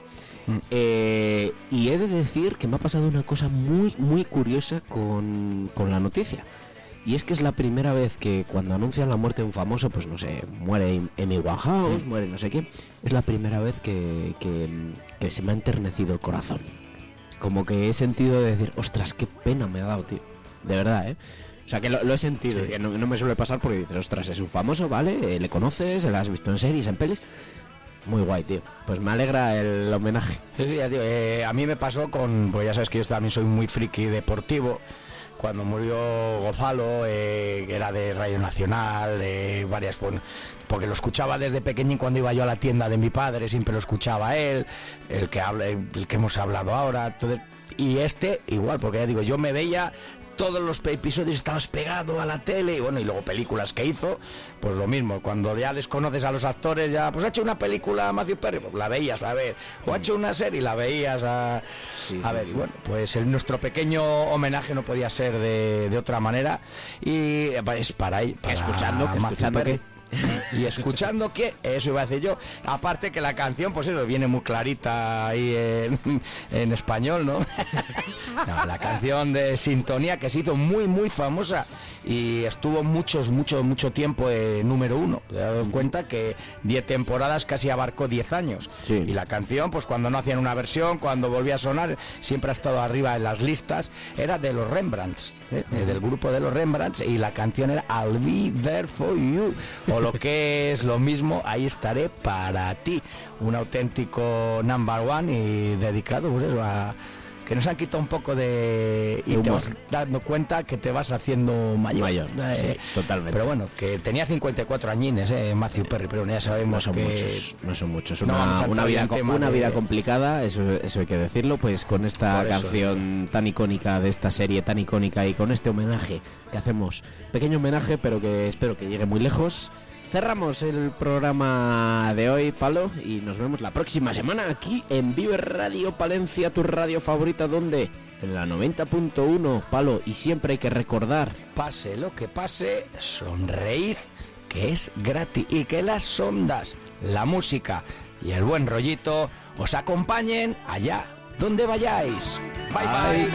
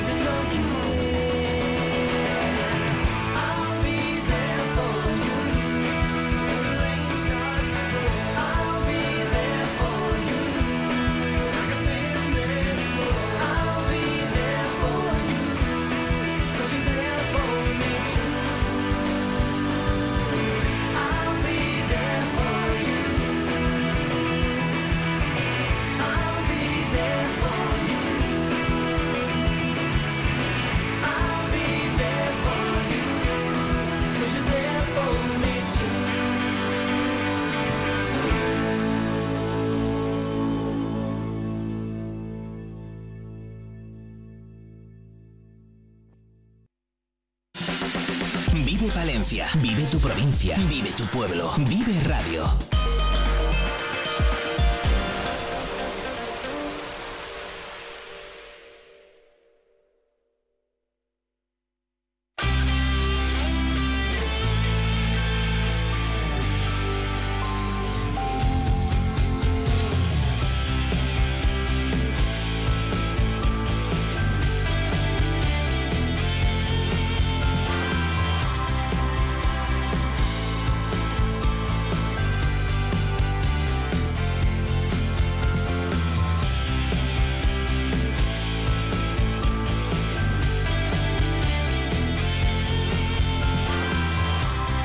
Y 42 minutos de la mañana seguimos en directo en la 90.1 de la FM. Va a ser así hasta las 12 y antes de marcharnos queremos saludar a Adrián. Él es uno de los trabajadores que, que tiene, que presta sus servicios en Fedispa. Adrián, buenos días, ¿qué tal? Hola, buenos días. Bueno, él es Adrián Díaz y eh, hace muy poquitos días han trabajado con la Junta de Castilla y León en el proyecto del paciente mentor. Adrián, ¿qué es esto del paciente mentor? Bueno, pues es un proyecto que estamos gestionando desde FEDISPA, que es la Federación de, las Asociaciones de Discapacidad en Palencia. Y, bueno, pues en un intento por acercarnos al, sistema sanitario y, y, bueno, viceversa también, eh, pues queremos estar más cerca para las personas con discapacidad y para la población en general dentro del, ámbito sanitario. ¿En, qué se va a traducir eh, esto que, menciona de la cercanía al paciente?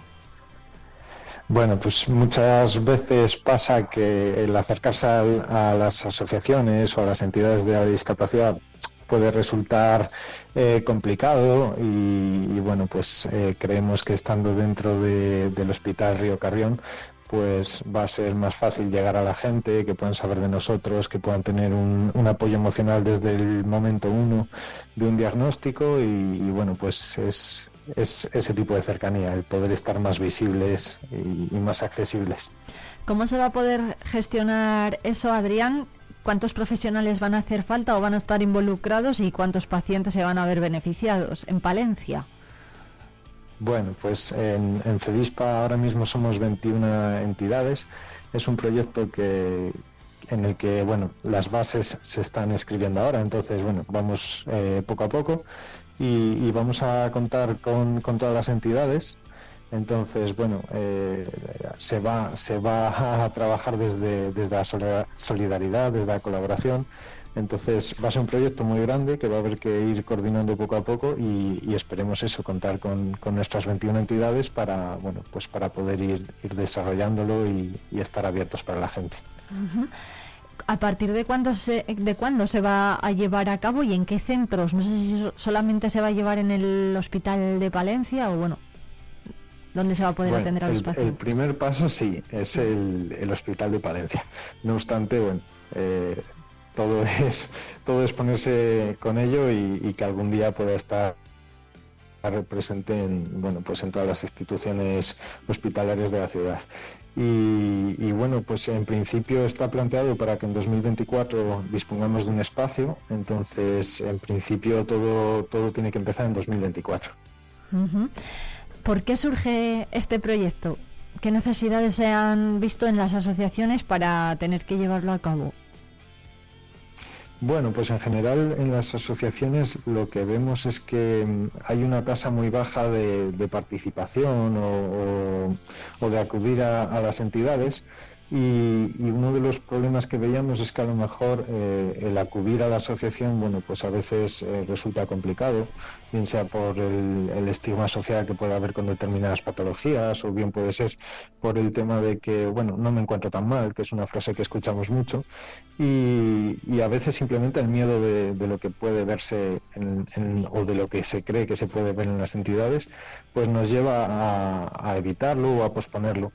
Y, bueno, pues eh, la necesidad básicamente es estar ahí, estar más cerca y, desde un primer momento. Entonces, de esa manera, bueno, pues, pues intentamos que, la gente pueda conocerlo, acercarse y, quitar todos estos mitos que, rondan a, las asociaciones del tercer sector y bueno, pues aportar colaboración desde, desde el momento uno. Hablan de, bueno, una de las, uno de los pilares, ¿no? Que va a ser, eh, que va a tener el proyecto de paciente mentor es el del apoyo emocional. ¿Cómo se va a prestar ese apoyo y sobre todo qué, qué les hace falta, ¿no? A los eh, usuarios de FEDISPA, por ejemplo, en este sentido.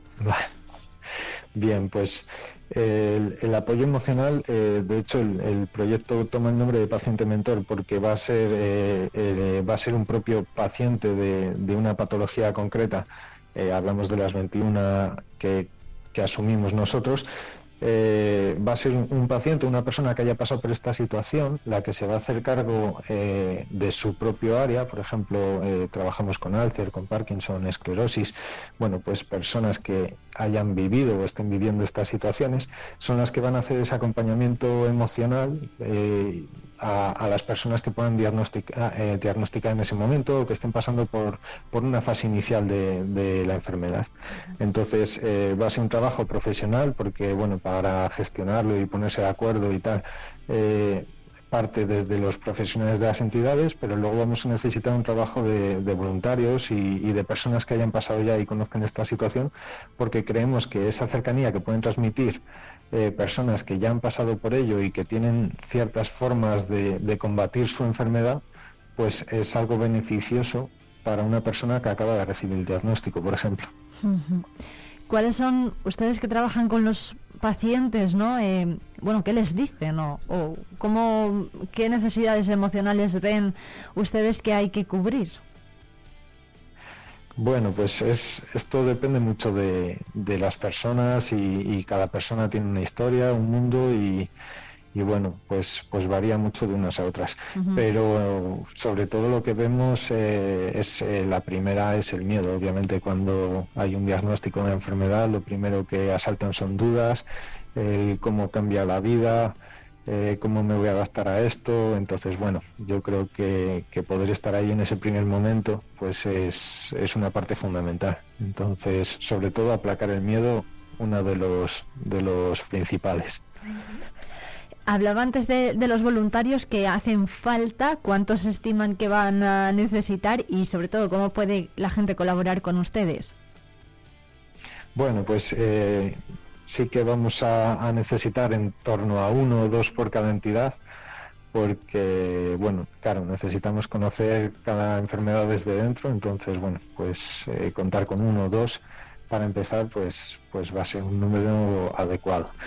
Y, bueno, pues eh, yo creo que, más o menos con, ese número empezaremos. Luego depende de, de lo que se quiera ir, eh, bueno, pues solidarizando la gente, cuánto quiera colaborar, pero, pero desde ese número partimos.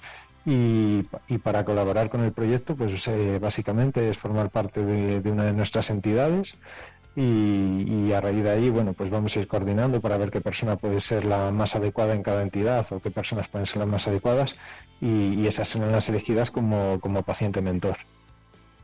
Bueno, pues Adrián, Adrián Díaz, trabajador social de FEDISPA, muchísimas gracias por atendernos, por contarnos todo esto. Estaremos muy pendientes de ese proyecto que, como decían ustedes mismos, no es muy incipiente todavía. Sí, correcto. Muchísimas gracias a vosotros por darnos la, la oportunidad de presentarlo porque es una parte importante la, la visibilidad y la sensibilización en, en estas entidades. Bueno. Así que nos viene muy bien. Muchas Un- gracias. Un abrazo muy fuerte, Adrián. Un abrazo.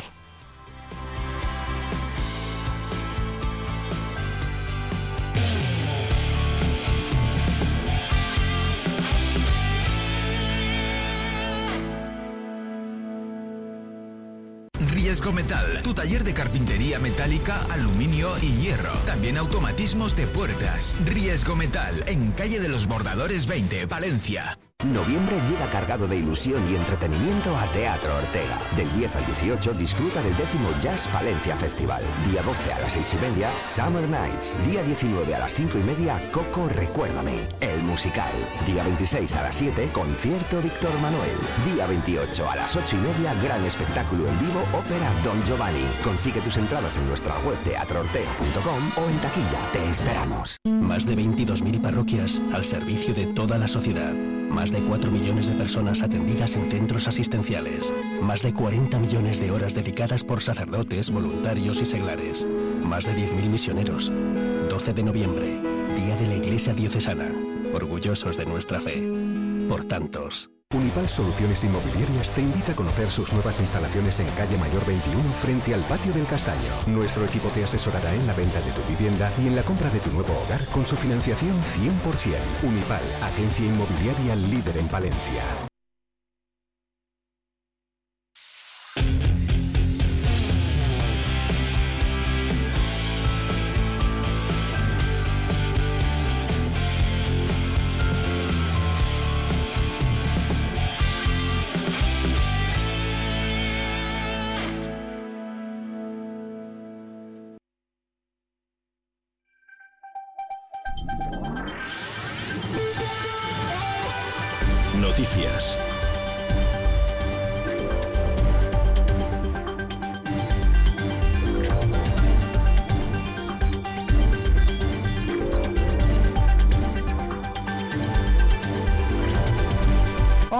52 minutos, terminamos este Vive Palencia, el primero de la semana, de este 6 de noviembre con Álvaro Lantada, director de la 8 y de Vive Radio. ¿Qué tal? Buenos días. Buenos días, Irene, ¿cómo estás? Bueno, pues encantada de teneros por aquí a los compañeros de esta casa, como siempre.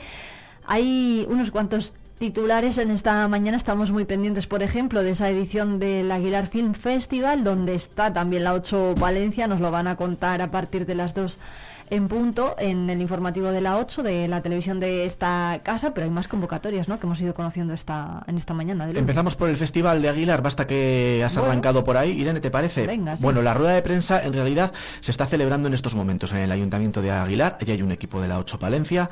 También tendremos las declaraciones eh, para los oyentes de Vive Radio. Bueno, hoy lo que se hacía es presentarse el cartel de la 35 edición del Aguilar Film Festival, ya saben los oyentes que es el festival de cortometrajes por excelencia que se celebra en la provincia de Palencia. Eh, de forma tradicional se viene celebrando durante el puente de diciembre. Hoy nos confirmarán las fechas, pero esperemos que sean esas, porque tradicionalmente es la fecha elegida. El Festival de Aguilar tiene que oler, Irene, a galleta y tiene que hacer frío, porque, porque son, Si no, un no poco los, son un poco los condicionantes que siempre han marcado el ritmo de esta cita con el cortometraje, el género chico. Yo creo que mal denominado del Sí, séptimo arte y, y bueno, en el que en el que bueno hay una enorme participación eh, en el que puntúa además para para para mm, para creo que para la selección Para de los las- Goya los desde hace, al- sí, desde hace algunos años colaborador, sí. Eso Sí, es. sí, sí. Y bueno, pues, pues una cita cultural, desde luego, de calado, una de las más importantes a nivel cultural de las que se desarrollan en la provincia. Bueno, veremos a ver además quién es el premio de honor este año, ¿no? Que es algo que suscita muchísimo Sí, interés. a quién dan el águila de oro y sobre Eso todo es. cómo se organiza la semana y- y, y- y si hay alguna novedad Alguna con novedad. respecto a, a otras ediciones. Yo no sé si hoy tocará hablar de águilas de oro o no, o simplemente van a anunciar cuál es el cartel y sobre todo también el convenio que firman con Galletas Gullón, la empresa galletera que está en Aguilar de Campo, que se encarga un poco de, de financiar buena parte de las actividades del Aguilar Film Festival. ¿vale? Eso es lo que vamos a contar hoy. Veremos a ver qué es lo que trasciende. Irene. Bueno, pues veremos, estaremos eh, pendientes de esa convocatoria que acaba de comenzar porque era a las 12 menos cuarto, pero hay más titulares, uno de ellos tiene que ver con la EHE, la enfermedad hemorrágica epizootica, porque los ganaderos que estén afectados por esta enfermedad van a poder solicitar ayudas, a la Ayudas. Junta de Castilla y León. Hay al menos un caso en Palencia que se sepa. De momento poquitos con respecto a los que están apareciendo en otras provincias, pero bueno, es verdad que esa enfermedad que está causando muchos quebraderos de cabeza a los ganaderos de la comunidad, también a los de Palencia, esa enfermedad está ahí, de momento en territorio palentino, como bien decía Sirene, tan solo se ha detectado un caso.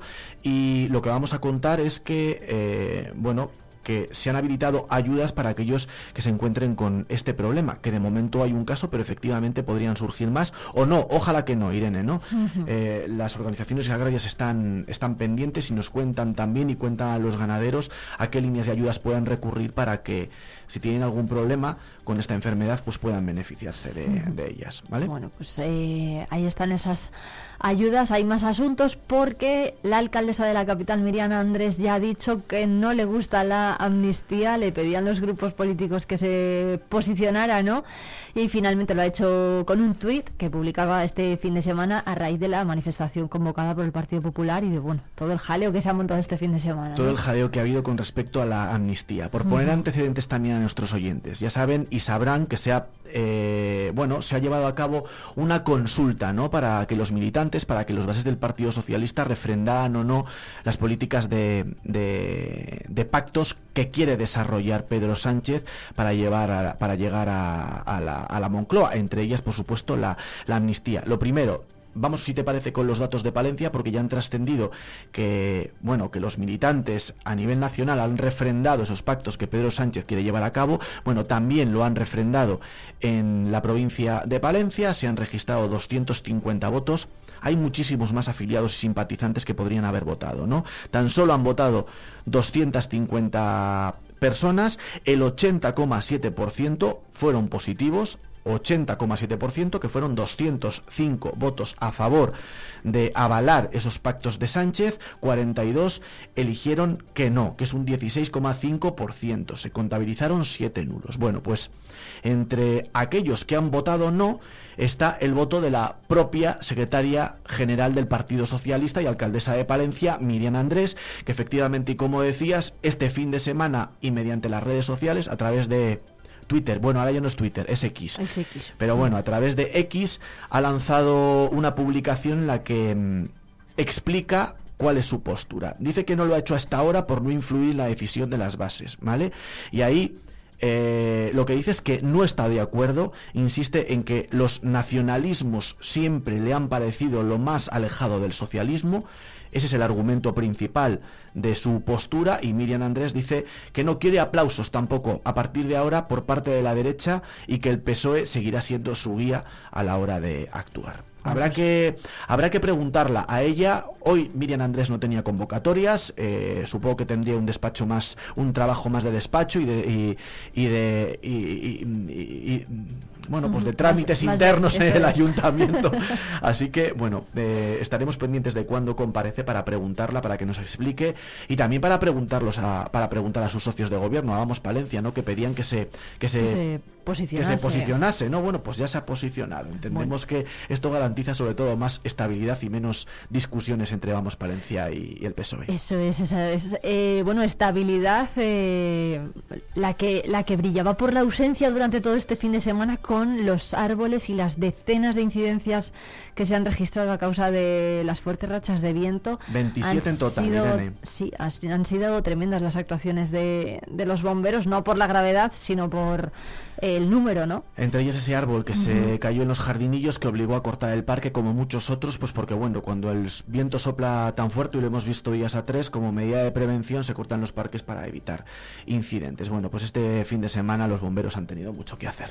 Bueno, pues asuntos que abordaremos, sobre todo este tuit de Miriam Andrés que nos dejaba el fin de semana, también en nuestro tema de, en nuestro tiempo de tertulia mañana a partir de las 8 en punto. Sigue la información, gracias Álvaro, A en, ti, Irene. en la televisión de esta casa a partir de las 2 en punto a las 2, en la 8 y en diariopalentino.es. Vive la actualidad, vive al día, vive radio.